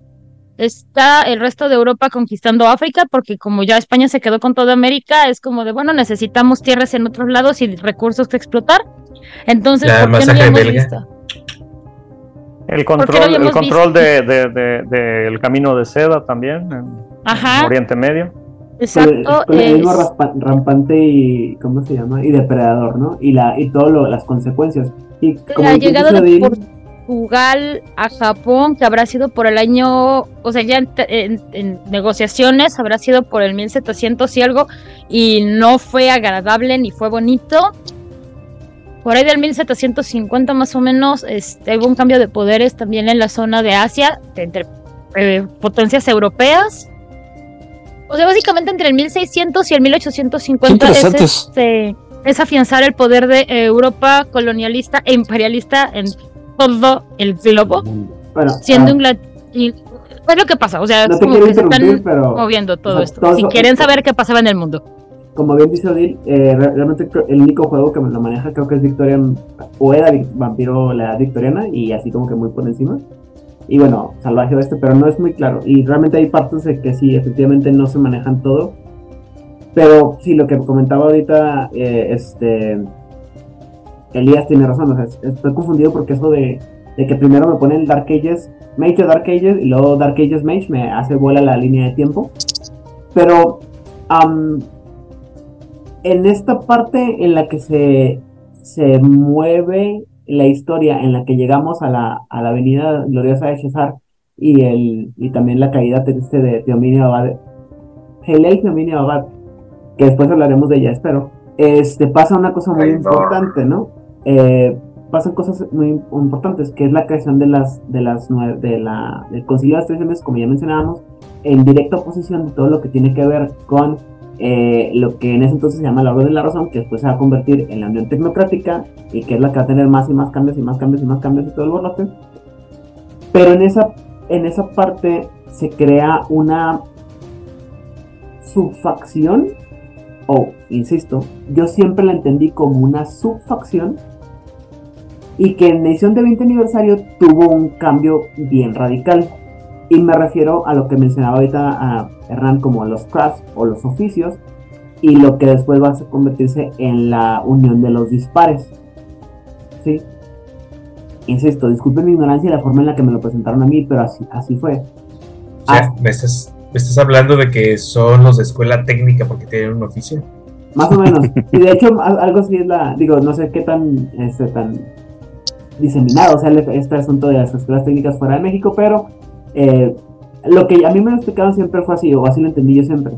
Las, los, las crafts o las artes, los oficios, que yo digo arte, perdón, los, los- las crafts eran como estos grupos, eran estas agrupaciones de medio magos o magos lineales que solamente habían como aprendido una- un estilo de magia y que nunca habían llegado a alcanzar el nivel de iluminación necesario como para que las tradiciones, las tradiciones los consideraran parte de sus, de sus, este, de su Acuérdate grupo. de los Batini. Calmado. Eh, eso, eso fue lo que te dijeron los herméticos. Sí, te mintieron. La Sí, ya ves. digo, los- porque aparte sí, los herméticos, hicieron, los herméticos eh, y le hicieron dos grandes, dos grandes pendejadas, ¿no? Uno, que es esto, es esta, esta idea. O sea, entre muchas otras grandes pendejadas, los herméticos hicieron dos muy grandes. Una, que es la parte de- en la que todo lo que no les pareció o lo que no entendían, lo que no les gustó, y que era así como que muy groovy, lo metieron a, la, a los cuentasueños.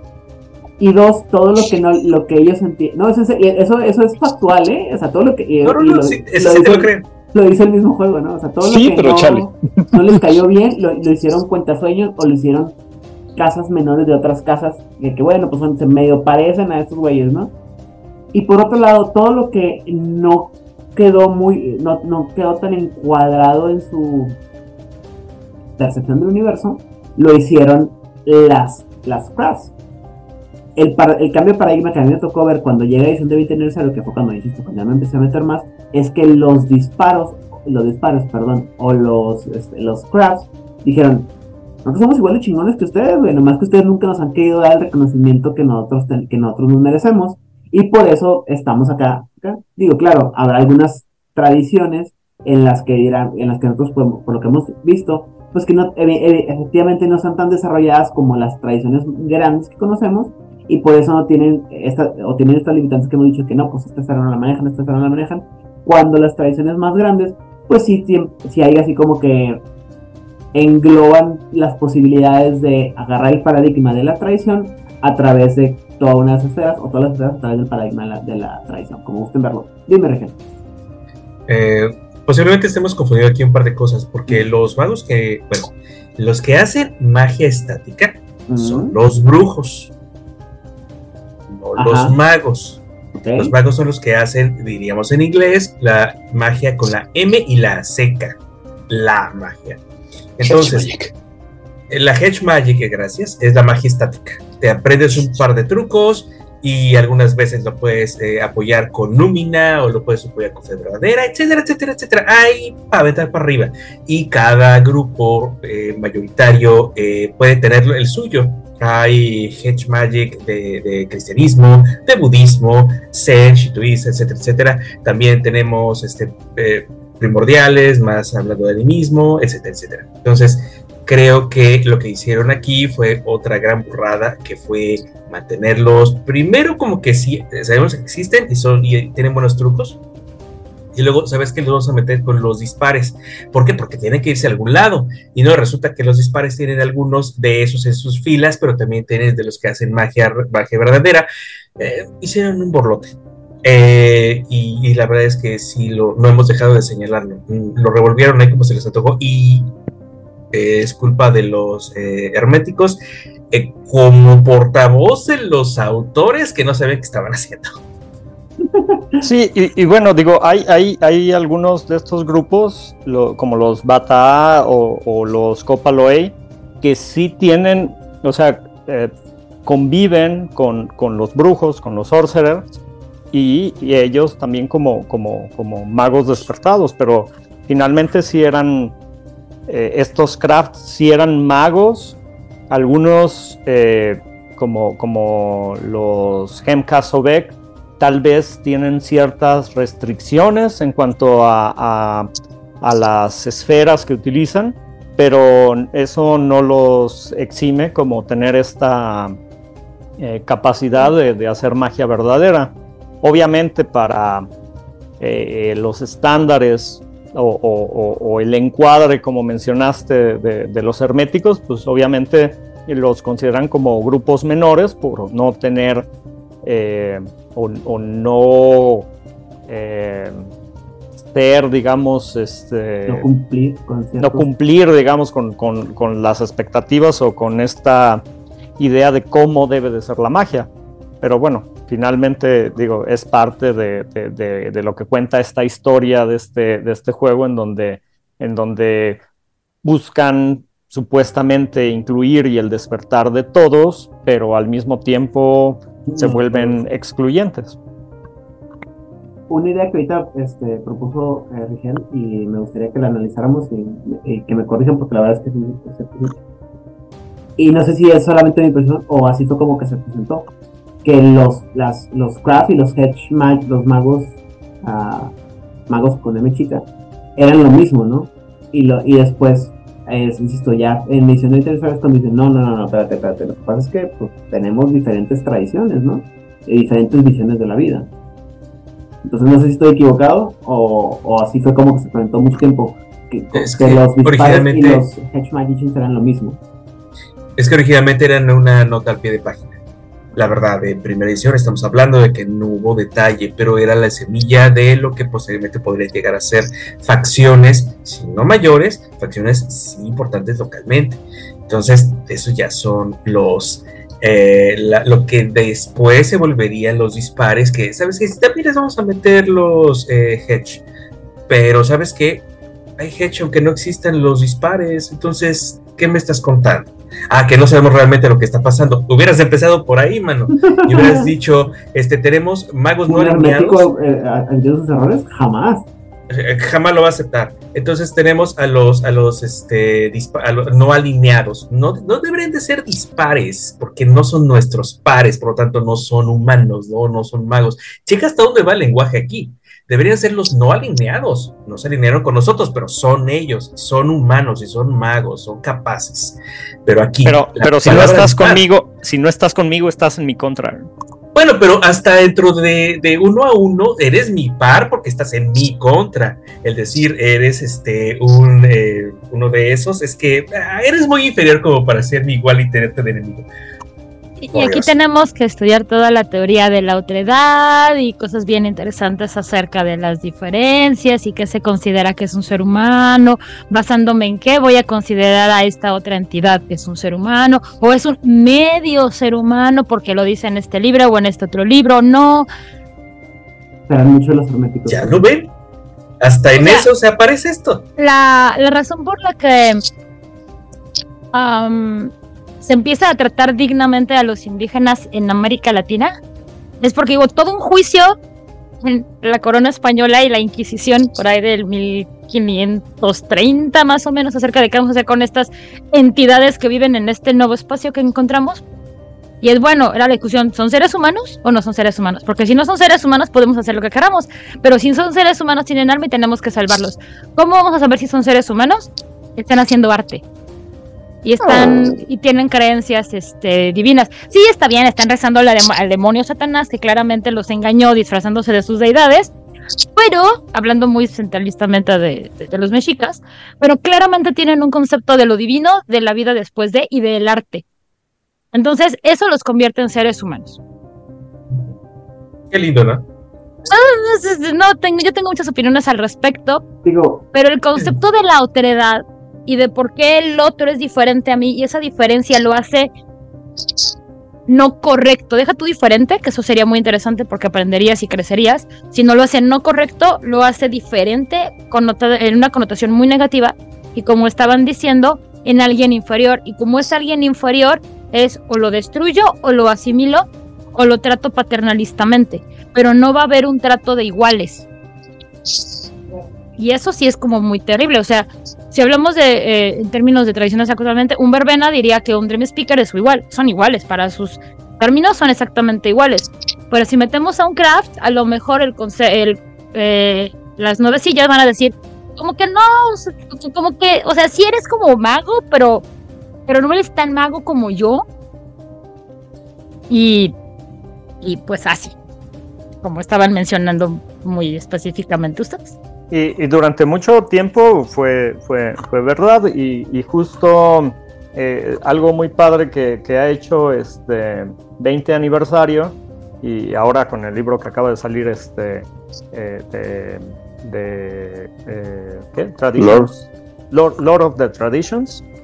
Eh, justo estamos en un punto bueno obviamente ya no hay un canon eh, propio, ya ahora ya dejan que cada quien seleccione lo que le funciona de- de- del juego, pero una de las propuestas que tienen es, es justo eh, si en tu, en tu crónica la guerra de la ascensión llegó a un punto muerto donde se perdió, como dijo Aidan, una posguerra de la ascensión en donde, en donde nin- ninguna de las dos facciones principales, que son las tradiciones y, y- y los eh, Tecnócratas. lograron su objetivo, que era la ascensión, este, bueno, ya ll- llegaron a, a- a este punto en donde la apatía y el desdén eh, de la sociedad fue el que ganó y eh, pues se requieren nuevas propuestas. ¿Y quiénes son los abanderados de estas nuevas propuestas? Precisamente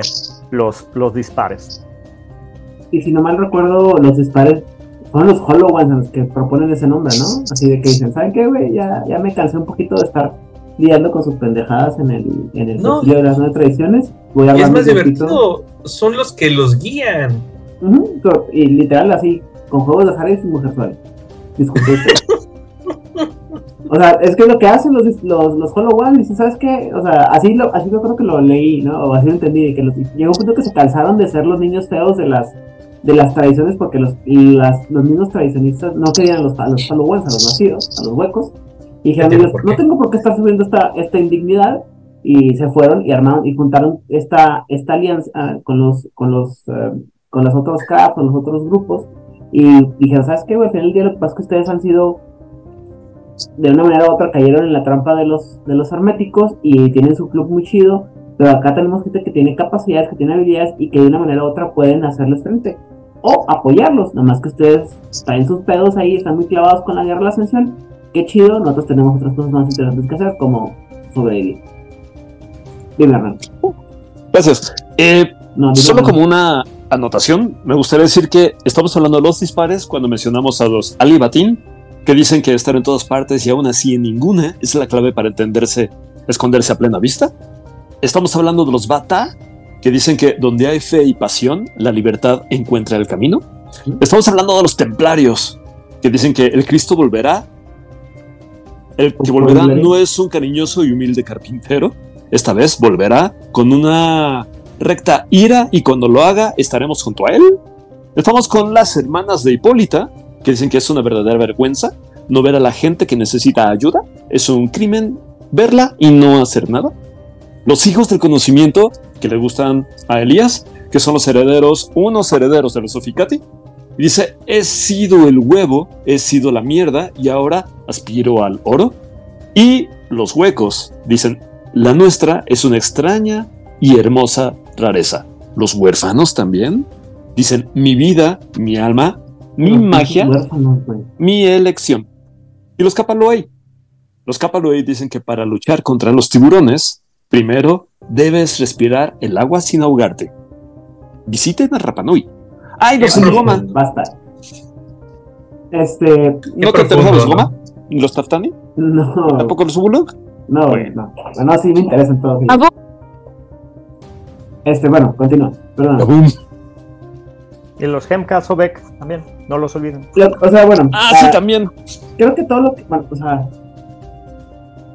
Es que pasan muchas cosas muy, muy, muy interesantes, ¿no? O interesantes en el que pasa en este borlote. Eh, se crea la, la, la, rele- la, la, ah, la coalición de los dispares, o no creo, la, alianza dispar, donde se presentan todos estos grupos nuevos, donde, no nuevos, ¿no? Sino que se les da un desarrollo más grande, los vamos a traer a la, a la modernidad.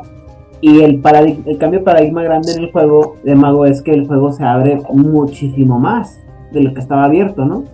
Porque otra vez, insisto, antes era como que muy limitado lo que podías hacer o no podías hacer porque era o mago tradicionalista y si no te, si por alguna razón, entre todas las posibilidades que se presentan para jugar, entre todas las tradiciones, no te gusta algo o no encuentras algo que te guste por jugar o no encuentras algo que te guste dentro de la tecnocracia, todavía puedes en- rascarle más a la, a la idea, ¿no? Y abre, abre muchas, este, como especificaciones o ideas muy específicas de lo que puedes jugar o no. O sea, no, no por ser muy. No quisiera sonar eh, como eh, diferenciador o racista o algo así, pero pues es, era, es muy. eh, eh, el concepto de los, de los Copaley es un concepto muy específico a un área geográfica del mundo, ¿no? Igual que los, los y, y así, ¿no? Hay muchos que son muy, como muy específicos a ciertas cosas o a ciertas eh, experiencias de vida, pero igual ahí habrá gente que dirá, pues yo quiero intentar una crónica como esa, ¿no? Yo quiero intentar ese tipo de personaje y que durante mucho tiempo no se les haya, no se les había dado la atención. Y todo lo que sale más adelante retroactivamente empieza a incluirlos, como el caso de Mago Victoriano, en el que ya se empiezan a describir o a incluir a los dispares como una facción importante del juego, cuando en ediciones anteriores del juego, durante este, pe- este periodo histórico, o durante grandes periodos históricos, las, los grupos que conforman a, las, a los Alianza Dispar, perdón, pues no se mencionaban, ¿no? Pero es lo mismo que darle protagonismo a los anarquistas, ¿no? En Vampire. O, o en, el, en el último el libro de edición de 20 aniversario de Vampiro la Mascarada. Carilla. La Mascarada, sí, en el que ya empezaron a, o sea, que, que sacaron otra vez a los Impundulu y que empezaron a meter muchos conceptos de los que habían puesto en, en la raza del reino de Ébano. La parentela del reino de Ébano, ¿no? O sea, que empezaron a meter muchas cosas que antes no se habían puesto y que dices, o, que habían estado ahí que nunca las habíamos vuelto a, sacar. Y dices tú, órale, qué chido, güey, qué, qué bueno que están haciendo, incluyendo estas cosas que antes no habíamos visto, ¿no? Los Mituku, por ejemplo, que habían sido manejados de una manera y luego en edición de 20 aniversario te lo cambian así de que, what the fuck, que eso es nuestro Niktuku, ¿no? Que, que no tenía nada que ver con lo que conocíamos hasta, hasta ese entonces. Y al final del día, al, punto al que quiero lastimosamente llegar es ese, ¿no? O sea, que el Mago la, Mago de la Ascensión ha ido teniendo una evolución bien interesante eh, y en la que los horizontes, y los horizontes jugables y las facciones se han expandido mucho, ¿no? Eh, a diferencia de, juegos como Mago, digo como Vampiro, en el que toda la vida hemos podido jugar con uno de tres, o cuatro, en realidad, te pones muy, muy exquisito, pero es como que muy, muy estático y el, en, dentro de Mago de, eh, los escritores y lo que han presentado los fans han cambiado mucho el mismo paradigma del juego y lo que puede hacer dentro del juego también. Con Vampiro hay una cosa bien interesante en la Edad Media y es que tienen todo un libro dedicado a este, la comunidad mmm, de vástagos desde, este, desde el Medio Oriente o desde, la, desde el Islam, ¿no? Desde el mundo árabe. Está padrísimo, es un libro como bien dedicado a y con ese enfoque, la verdad es que no lo he visto a profundidad y yo no soy una experta en Medio Oriente ni en la religión islámica, así que posiblemente esté lleno de, de todo lo que ya hemos hablado. La segunda vez que digo que voy a buscarme a una persona que sé que le sabe.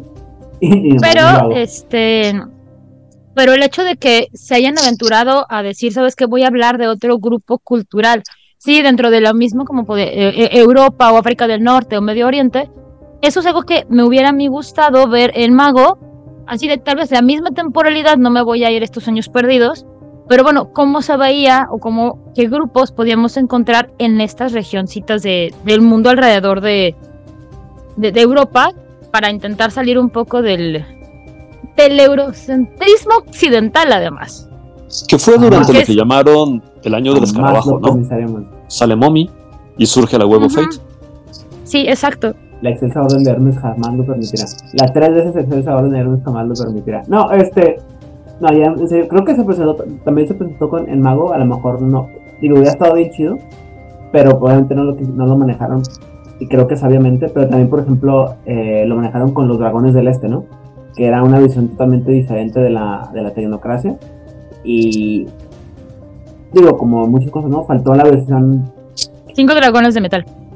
Gracias faltó la versión no este no europeizada de lo que son las, las tradiciones o cómo deben ser las tradiciones fuera de, eh, de Europa eh, todo lo que se hizo o que tendría que haber existido no que, que fue como ya lo dice en ese libro juntado a rejuntado en, en los cuentasueños. Pero dime Elias Eh, este, sí, digo, ya lo mencionaste hace rato, este, de cómo, cómo fue evolucionando el juego de mago y creo que, creo que de los juegos de mundo de la oscuridad es el que más cambios ha tenido en cuanto a su concepto principal, desde primera edición hasta 20 aniversario, ¿no? Y, o sea, desde cómo inicia con este concepto de que la magia es buena y la tecnología mala, y que bueno, después obviamente tiene que ver con mucho con los, como dijiste, con los autores que llegaron después, en donde dijeron, bueno, es que esta es una forma muy simplista de ver, ver las cosas y no es así, y entonces llega este como cambio y ajuste de tuercas en donde, bueno, ahora la magia y la tecnología, pues vamos a borrar esa línea entre el bien y el mal y, y tanto los magos pueden ser,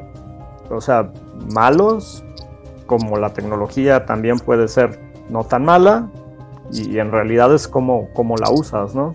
Tan es así que eh, la tecnocracia actualmente este, también tiene este cambio en donde, en donde son los protectores de la humanidad, los protectores corruptos, pero finalmente no dejan de ser este, la última línea de defensa de la humanidad contra todas las atrocidades que hay en, en ese mundo, ¿no? Y hacen lo que pueden con lo que tienen, tal vez no de la mejor manera, pero digo, y, y, y, y cambian a eso que, que, en un principio antes era pues es este gran hermano que todo lo ve, todo lo vigila y es malo porque te quiere contar, quitar tu individualidad y digo, todavía lo quieren, pero, pero este, pero, pero, por el bien de la humanidad. Ya lo piden, por favor. Este, estaba, estoy en un grupo y está de, de, de cine en Facebook y estaban y una chica entra y dice, oigan, este, oigan, necesito, necesito como, como apoyo porque tengo como una pequeña crisis existencial. Es como de, ok, ¿qué, qué, qué pasa, no? La chava está estudiando física cuántica. Para empezar, vamos a empezar fuertecito. La chava está estudiando física cuántica y su situación es de, es que, chavos, estoy pasando por la crisis porque ya lo sabía, pero fui a ver Oppenheimer y me cayeron como un montón de veintes que yo ya tenía, pero que no habían llegado como a, a terminar de aterrizar. Y la neta es que el trabajo en el que yo estoy haciendo mi, mi tesis, no me acuerdo si era de, de, de, licenciatura o de maestría, pues se basa mucho en, en, el trabajo de mucha esta gente que básicamente pues son genocidas. Y es como de, ok, y dicen no sé qué hacer. Y es, ok, chava, tienes... La verdad es que es una pregunta como muy válida porque te vas a basar en un montón de estudios que terminaron en un gran kaboom y en un dolor enorme para las personas y en zonas de la Tierra que nunca más volverán a ser habitables. Te estoy viendo Islas Marshall. Pero este, el punto de, toda la discusión, cuando ya seguimos con, con, la chica y demás, fue, la, el problema aquí no es el gran, los grandes kabooms que, que se lograron con, con toda la, la, física nuclear, sino qué, es, qué buscas hacer tú con esto, ¿no? O sea, la ciencia en sí misma no es ética, no tiene virtudes, no tiene ah, moral, no es ajá, totalmente moral. Porque lo que genera moralidad o ética o virtudes o vicios es lo que los seres humanos hacemos con lo que estamos haciendo. Bajo esta premisa, la visión, la magia que hace la, las tradiciones o la ciencia que hace la, la tecnocracia no es en sí misma malvada, porque no lo es. Es lo que quieren hacer las facciones e incluso cada uno de los individuos que conforman las facciones con ella. O sea, tú puedes tener un tecnócrata muy malvado Quentex, digo, este, sindicato, está todo, perdón, ya saben, estaba cenando, como siempre.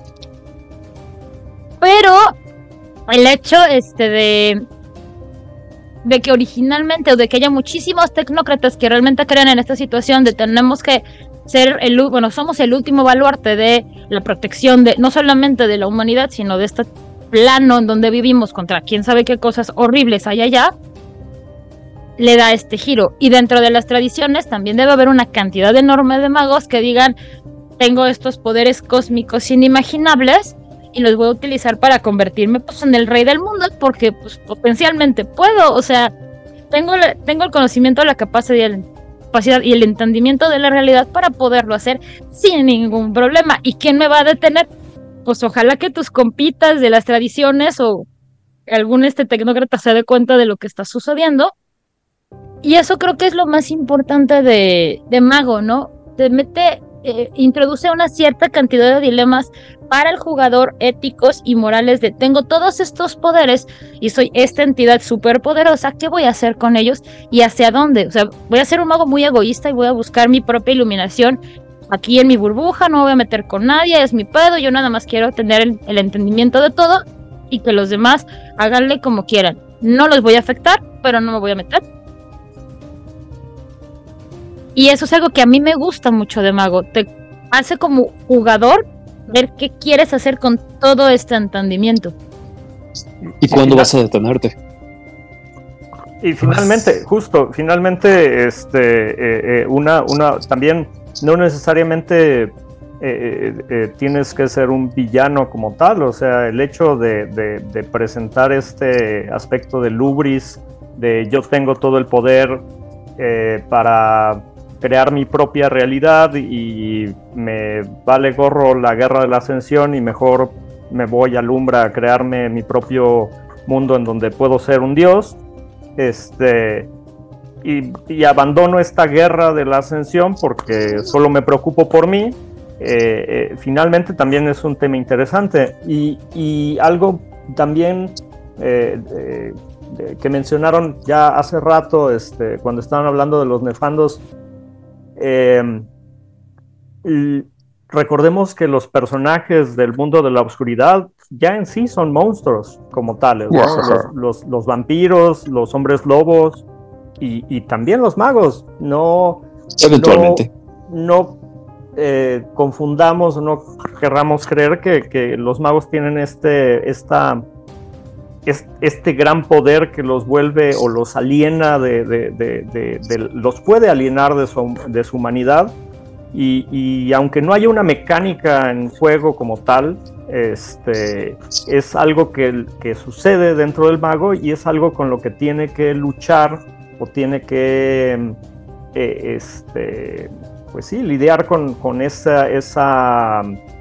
este gran poder y qué vas a hacer con este gran poder, ¿no? Y, y- Tener una gran responsabilidad. Sí, claro, y o sea, eh, y lo menciona, Ojalá. ¿no? O sea, por ejemplo, un, un, un verbena que este, para hacer sus, sus hechizos tiene que eh, consumir la sangre de, este, de alguien más. Digo, ¿no lo convierte también en un villano?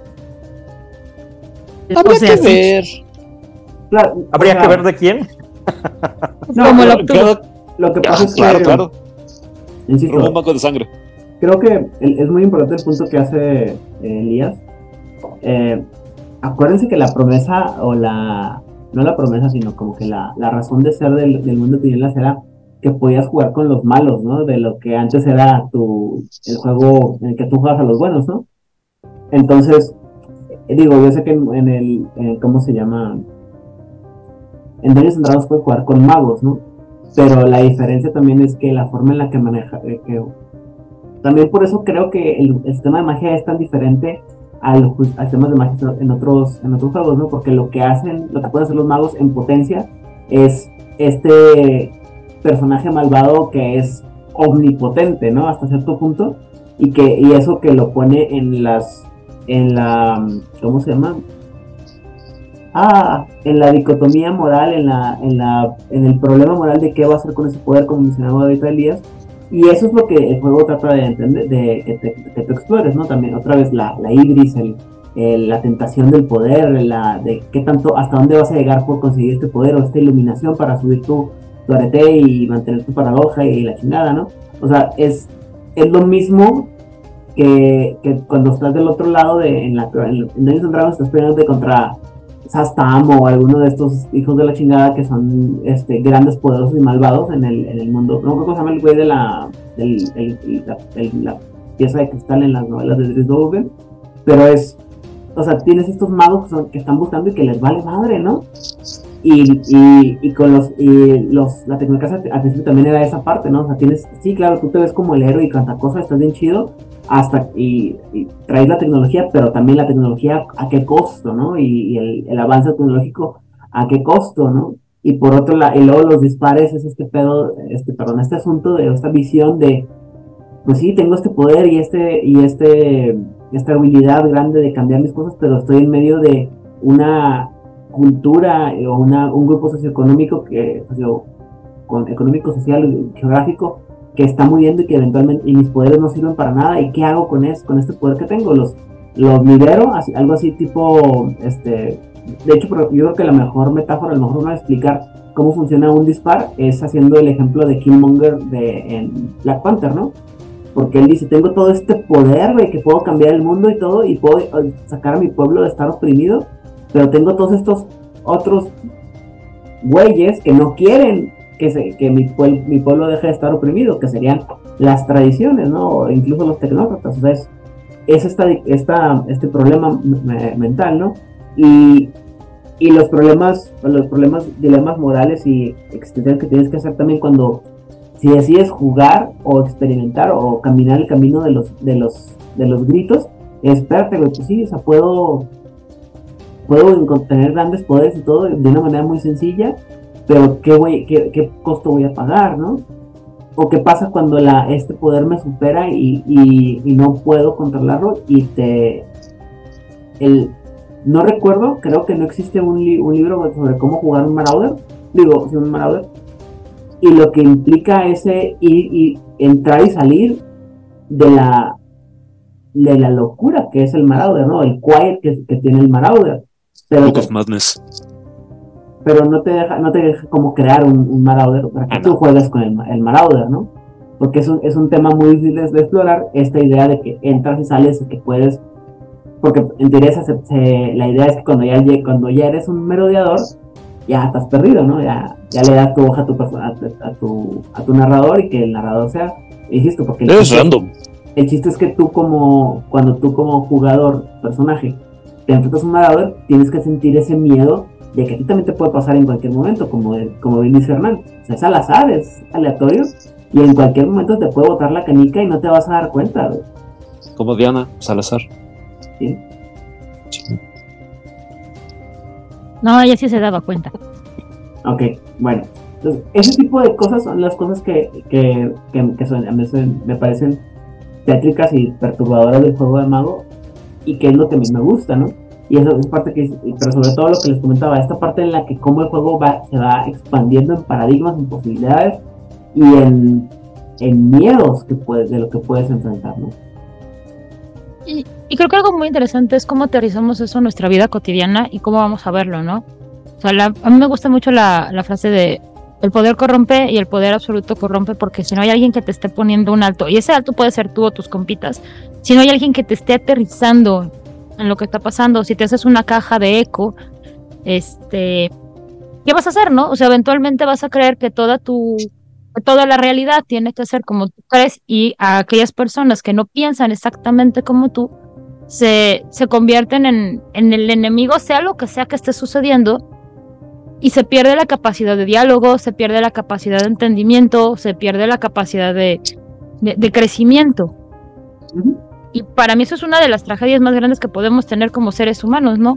Quedarnos estancados en un momento de nuestra vida o en una línea de pensamiento y decir, así estoy bien y ya no me interesa aprender, ya no me interesa crecer, ya no me interesa entender nada. Porque Ya conozco la verdad. estoy, ya conozco la verdad, Deja tú la exactamente. conozco, yo sé la verdad, o yo soy la verdad. Ajá, o sea, ah, estos discursos de pronto de, de gente que dice, es que yo sé que Dios dice, güey, ¿cómo, ¿cómo puedes decir eso? O sea, en serio, no lo entiendo. Y lo digo como una persona este, creyente y demás, no entiendo cómo una persona puede decir así, absolutamente, yo sé lo que Dios dice. No, no, bueno, este, Yo, Tengo su WhatsApp. En, en alguna vez tuve una pelea con un Ajá. primo que es, que es cristiano y le decía, mira, güey, el, el chiste siempre, siempre me da mucha, me da mucha pero es muy verdad. Si tú hablas con Dios, no tengo ningún problema, güey. Si Dios te habla, me avisa, güey. Ve corriendo. ah, no, y, Y, y finalmente eso es un paradigma, ¿no? O sea, finalmente eso es lo que corresponde a- al paradigma, el, el- el decir yo tengo la verdad absoluta y esta es mi verdad. Y trato de imponer mi verdad, o sea, los magos imponen su verdad a través de su fuerza de voluntad sobre el resto de las personas. O sea, imponen lo que ellos consideran esto, o sea, este es mi Dios o esta es mi idea de cómo debe de funcionar el mundo hacer, ¿no? y te lo presento y me vale lo que ustedes opinen, mi fuerza de voluntad es superior y la voy a imponer sobre ustedes. Pero también por eso está la parte bonita de los paradigmas cerrados, abiertos, flexibles, rígidos. Mi verdad abierta, mi verdad cerrada. Ajá, o sea, que yo creo, que yo crea en abso- ah, digamos, absolutamente en esto, no implica que sea la verdad absoluta. A menos que De- lo hecho- a de hecho, que lo puede imponer, ¿no? Sí, pero finalmente no lo es, ¿no? Eso es lo curioso de los magos. Conforme van logrando este, quitándose este velo, empiezan a darse cuenta de que lo que tú haces, lo que yo hago, lo que todos hacemos es lo mismo, es, es la magia, es igual y todos pertenecemos a este todo, este, eh, eh, solo que lo vemos desde una perspectiva diferente. De hecho, Aidan hizo el, el ejemplo en alguna ocasión, ¿no? De esta, de este, de esta imagen en donde están, este, dos personas viendo un, un número y uno está Ah. parado de un lado y ve un 6 y el otro está parado de un lado y, y- y es un Ujú. 9, ¿no? O, o hay otra imagen que me gusta mucho en donde son dos ejércitos y, y están viendo conejo y este, el este, el conejo, unos están con la, bueno, no sé si, si ubican esta imagen ambivalente que puede verse de una forma como un conejo y si la volteas es un pato. Ajá. Y entonces un ejército tiene la bandera del pato y el otro ejército tiene la bandera del conejo y dicen, por nuestro Dios, y se lanzan a la guerra. Ajá. Sí, o Ah, sea, exactamente. Y, y eso es lo más chido. ¿Cómo lo aterrizas a tu vida cotidiana? O sea, ¿qué aprendizaje te vas a llevar de estos juegos a tu día a día? A lo mejor te ayudan a que te hagan clics cosas de, de tu cotidianidad y ojalá te hagan crecer como persona y entender mejor el mundo que te está rodeando. Porque al final del día para eso son los juegos. O sea, la actividad lúdica, por eso a los niños se les enseña con, con fábulas y con juegos. Porque es la manera más sencilla o hasta donde yo entiendo, si no, este, Hernán me corregirá, hasta este momento, este, que, que el ser humano ha aprendido a través del juego y a través Todos los de- animales juegan. Ajá. pero Entonces, este, pues el hecho de decir es que solo es un juego, no, mi reina, nunca es solo un juego. ¿Qué estás haciendo? Estás conviviendo con tus amigos, estás aprendiendo algo, estás teniendo que investigar para hacer tu personaje. ¿Te des cuenta o no? Voy a, voy a este, no, eh, ahí, ahí sí está la cosa, ahí sí voy a tener que señalar, hacer una, una distinción. Siempre y cuando agarres la, la, la, ¿cómo se llama? La metáfora bien, porque como he mencionado anteriormente, si juegas, si, si te gusta jugar Vampiro Z, pues como que estás, estás perdiendo el objetivo de la, ¿cómo se llama? De la, de la metáfora que es Vampiro la Mascarada.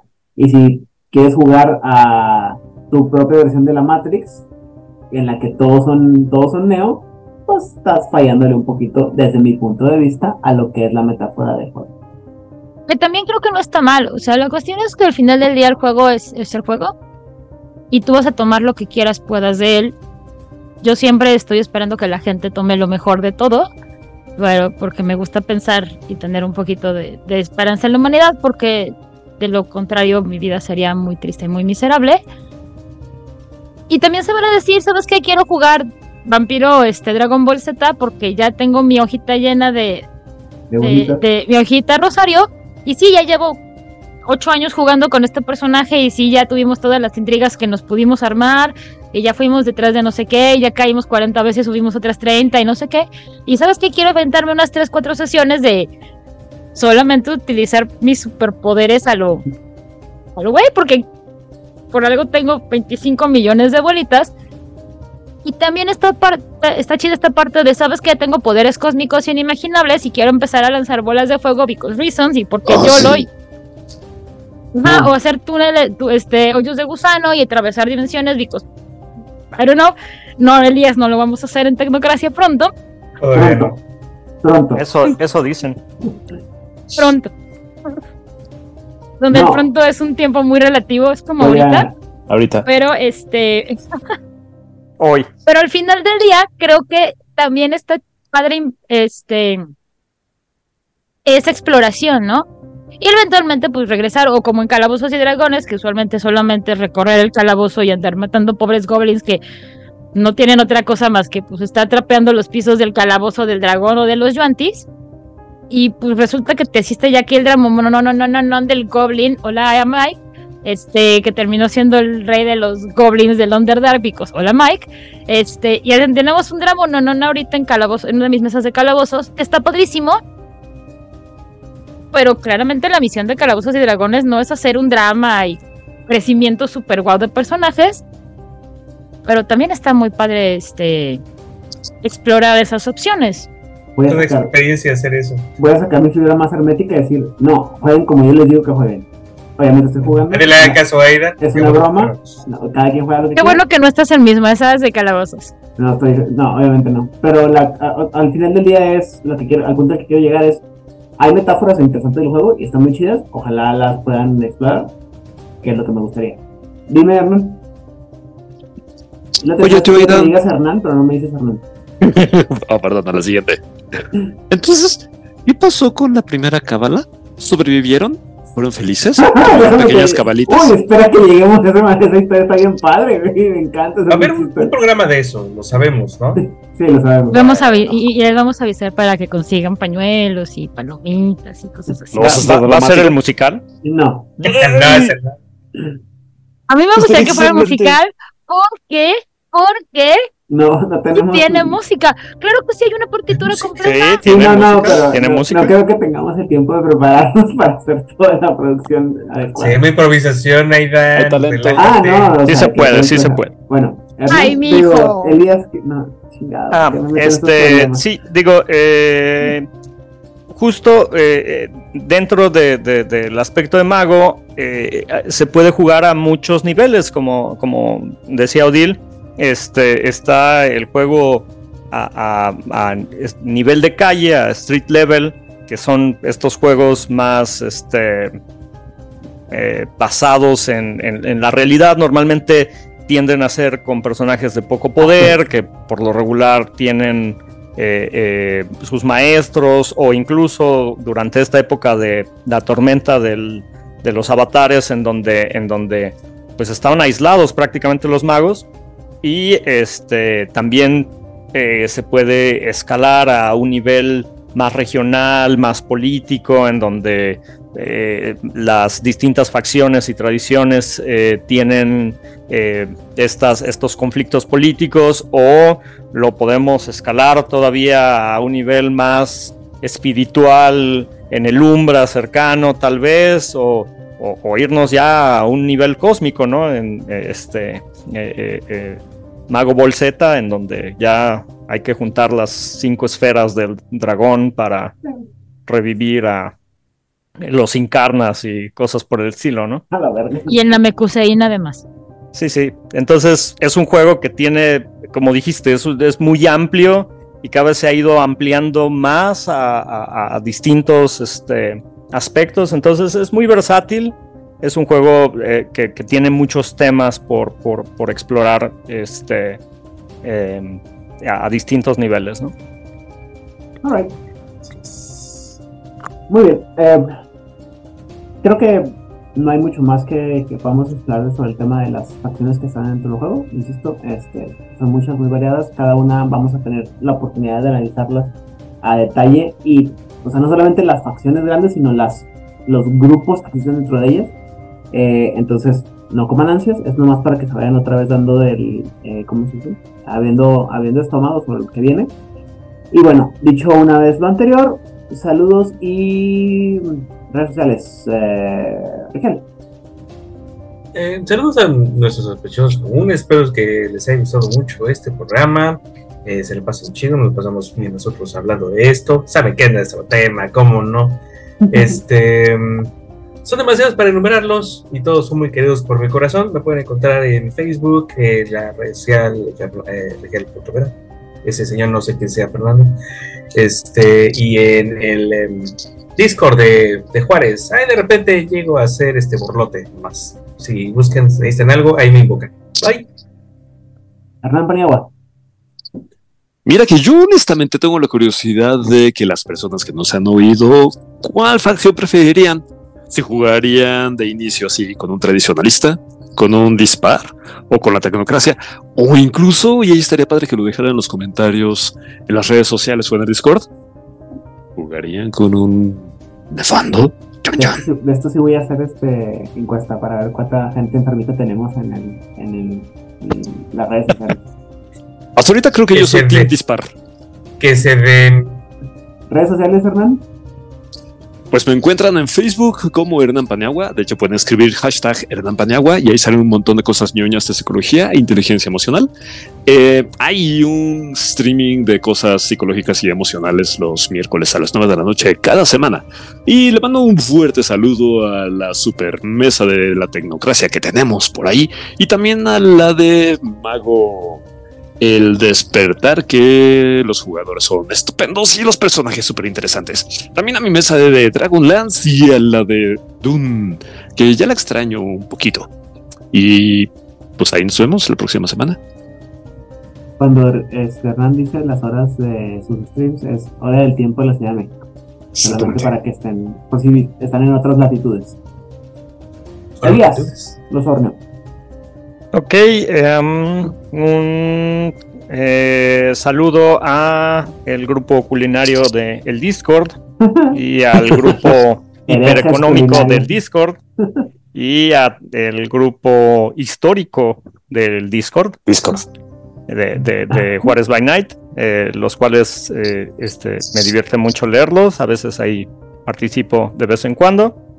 Eh, me da gusto que cada vez participa más gente. Eso está padre. Y este. eh, ah, eh, sí, el, el- el 20 de agosto, aquí en Guadalajara, eh, Jalisco, México, este, va a ser la CobolCon, que hacen, organizan cada mes este, los chicos de, de Dead Die Club y Roll Per Second, que de hecho justo están regresando, creo, de la Gen Con, andan por allá eh, echando relajo. De hecho, tuvieron algunas de las mesas que mencionó Odil, este, con presencia latinoamericana por allá. Y este, ellos organizan la CobolCon, eh, tienen ahí varias mesas de juegos indie y este, no sé si voy a dirigir, pero tal vez sí. Entonces ahí para que si andan por acá o este o, o- o viven por acá o quieren venir exclusivamente para eso, eh, chequen ahí en Facebook este, lo de la CobolCon. Y a mí me encuentran en redes sociales como Elías Losornio. Este, tengo una página en Facebook que es un storyteller y nos escuchamos la próxima semana. Escríbanle a la Cubercon en Twitter y en Facebook para que exigir que Elías narre y sobre todo que nos pase el reporte porque sigo esperando el reporte de la última vez. Ah, sí, jugamos Mago la, última vez y estuvo bien padre porque nunca había jugado nadie Mago y me sorprendieron los jugadores porque le cacharon todo a la primera. Y qué bueno estuvo entonces. Muy bien. Y finalmente, pero no por eso menos importante, Odicleo. Ay, pues a mí me encuentran en. Todavía en Twitter, porque pues ya estoy en esa edad entre. Ah, sí, X, perdón, X, ya. ¿Ven? Lo que pasa cuando uno este, empieza a no avanzar con la, con la vida. Pasan esas cosas. Le dice gigante a Soriana. Este. En fin. Vancomer a BBVA. Híjoles. Este, no, bueno, a mí me encuentran en X y en Instagram como Odileclio. Mm, y yo quiero mandarle saludos a. a ver, vamos a ver. A Guillermo Aldemar, a Luis, a Xavier, a Hammer, a Hernán, a Edgar, a jugador casual, a Sofía. ahí estoy segura que me- a Oscar, a, Demian Ponce. Y me faltan un montón de personas que Claro, no me da la vida. Ah, claro, bueno, Plat y Rubén, que siempre los quiero mucho. Ahí- ah, a, a Rubén lo pueden seguir en su este Twitch Como como Jalial, es muy divertido verlo gritar de sustos en sus proyecciones de juegos de terror. Y pueden conocer a su perrita, que es muy hermosa. Am, y este, muchas gracias a todos. eh, saludos a la gente nueva que ha estado entrando a, al Discord, cuyos nombres se me escapan, perdonen ustedes. Prometo anotarlos en, en la listita la próxima semana. Y, y los invito a que se unan a participar en nuestro reto de fotografías, porque sí está bien padre y yo me divierto mucho. Celebramos un poquito igual todo esto de Mago. Vayan al canal de TikTok de Brucato para que vean sus este, TikToks acerca de Mago, que están muy interesantes. Hace un recuento de la historia de, de estos 30 años también muy, muy chido. Y yo quiero saber si ustedes jugarían con un Marauder, just for the lols. Bien. Porque una vez Rigel narra una crónica de Marauders. Y estuvo bonito. Qué padre. Sí. Por mi parte, yo soy. Y, y pues ya. Perdón, es que este final. Este. Por mi parte, yo soy Rodríguez. Me encuentran en- detrás de eh, control de todas las redes sociales de Juárez Night, ya sea Twitter, Facebook, Instagram. La de Threads que hace como una semana que no me meto a ver qué chingados pasa en ese, pero pues creo que nadie lo hace. Eh, y eh, cualquier otra cosa que pudiera pasar, estamos en Discord eh, mandando gente al Rusia latinoamericano. Y este, Elías olvidó mencionar que el grupo ¿qué? económico, gastronómico y. Histori- de, de- de historiadores Ajá. y este sí. Es, co- es como el dios cristiano, o sea, es uno y trino, entonces estamos ahí haciendo todo el, todo el desorden.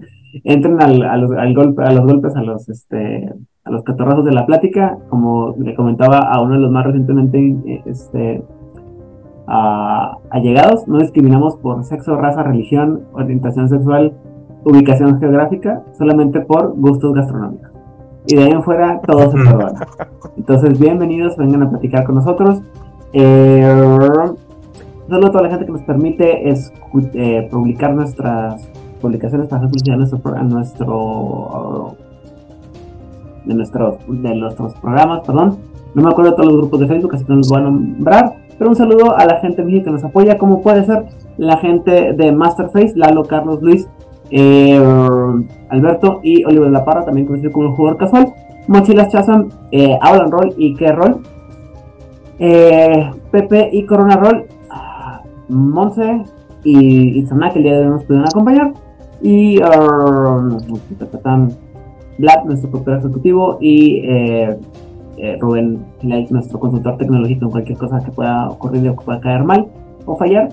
Eh, fuera de México, Aldemar, Guillermo Moreno, Oscar Guerrero y Gabriel en Chile en Tinieblas. Las voces de Lander, la voz de Angan, Secretos Oscuros y El Circo de Medianoche y Teatro Vampir en Argentina. Eh, estoy tratando de convencerlos de que vengan a, jugar con nosotros a, esto de las, el reto de los disfraces del mago. Y creo que eso es todo por eh, América, pero bueno. Eh, también fuera de América, en España tenemos a la gente de la frecuencia David, Damián y Rosa, así como Raúl Roldán y Emilio Rubio en um, Barcelona. Espero que no falte nadie más, pero... Ah, Lazarus de Perú, que es el más nuevo que llegó y que este, está muy interesado en conocer qué otras cosas hacemos fuera y dentro de nuestras crónicas de Latinoamérica. Y en esta ocasión nuestro concilio estuvo conformado, como ya mencioné, como ya se han dado cuenta, por Hernán Paniagua, y, eh, Clio, perdón, y Elías Osornio.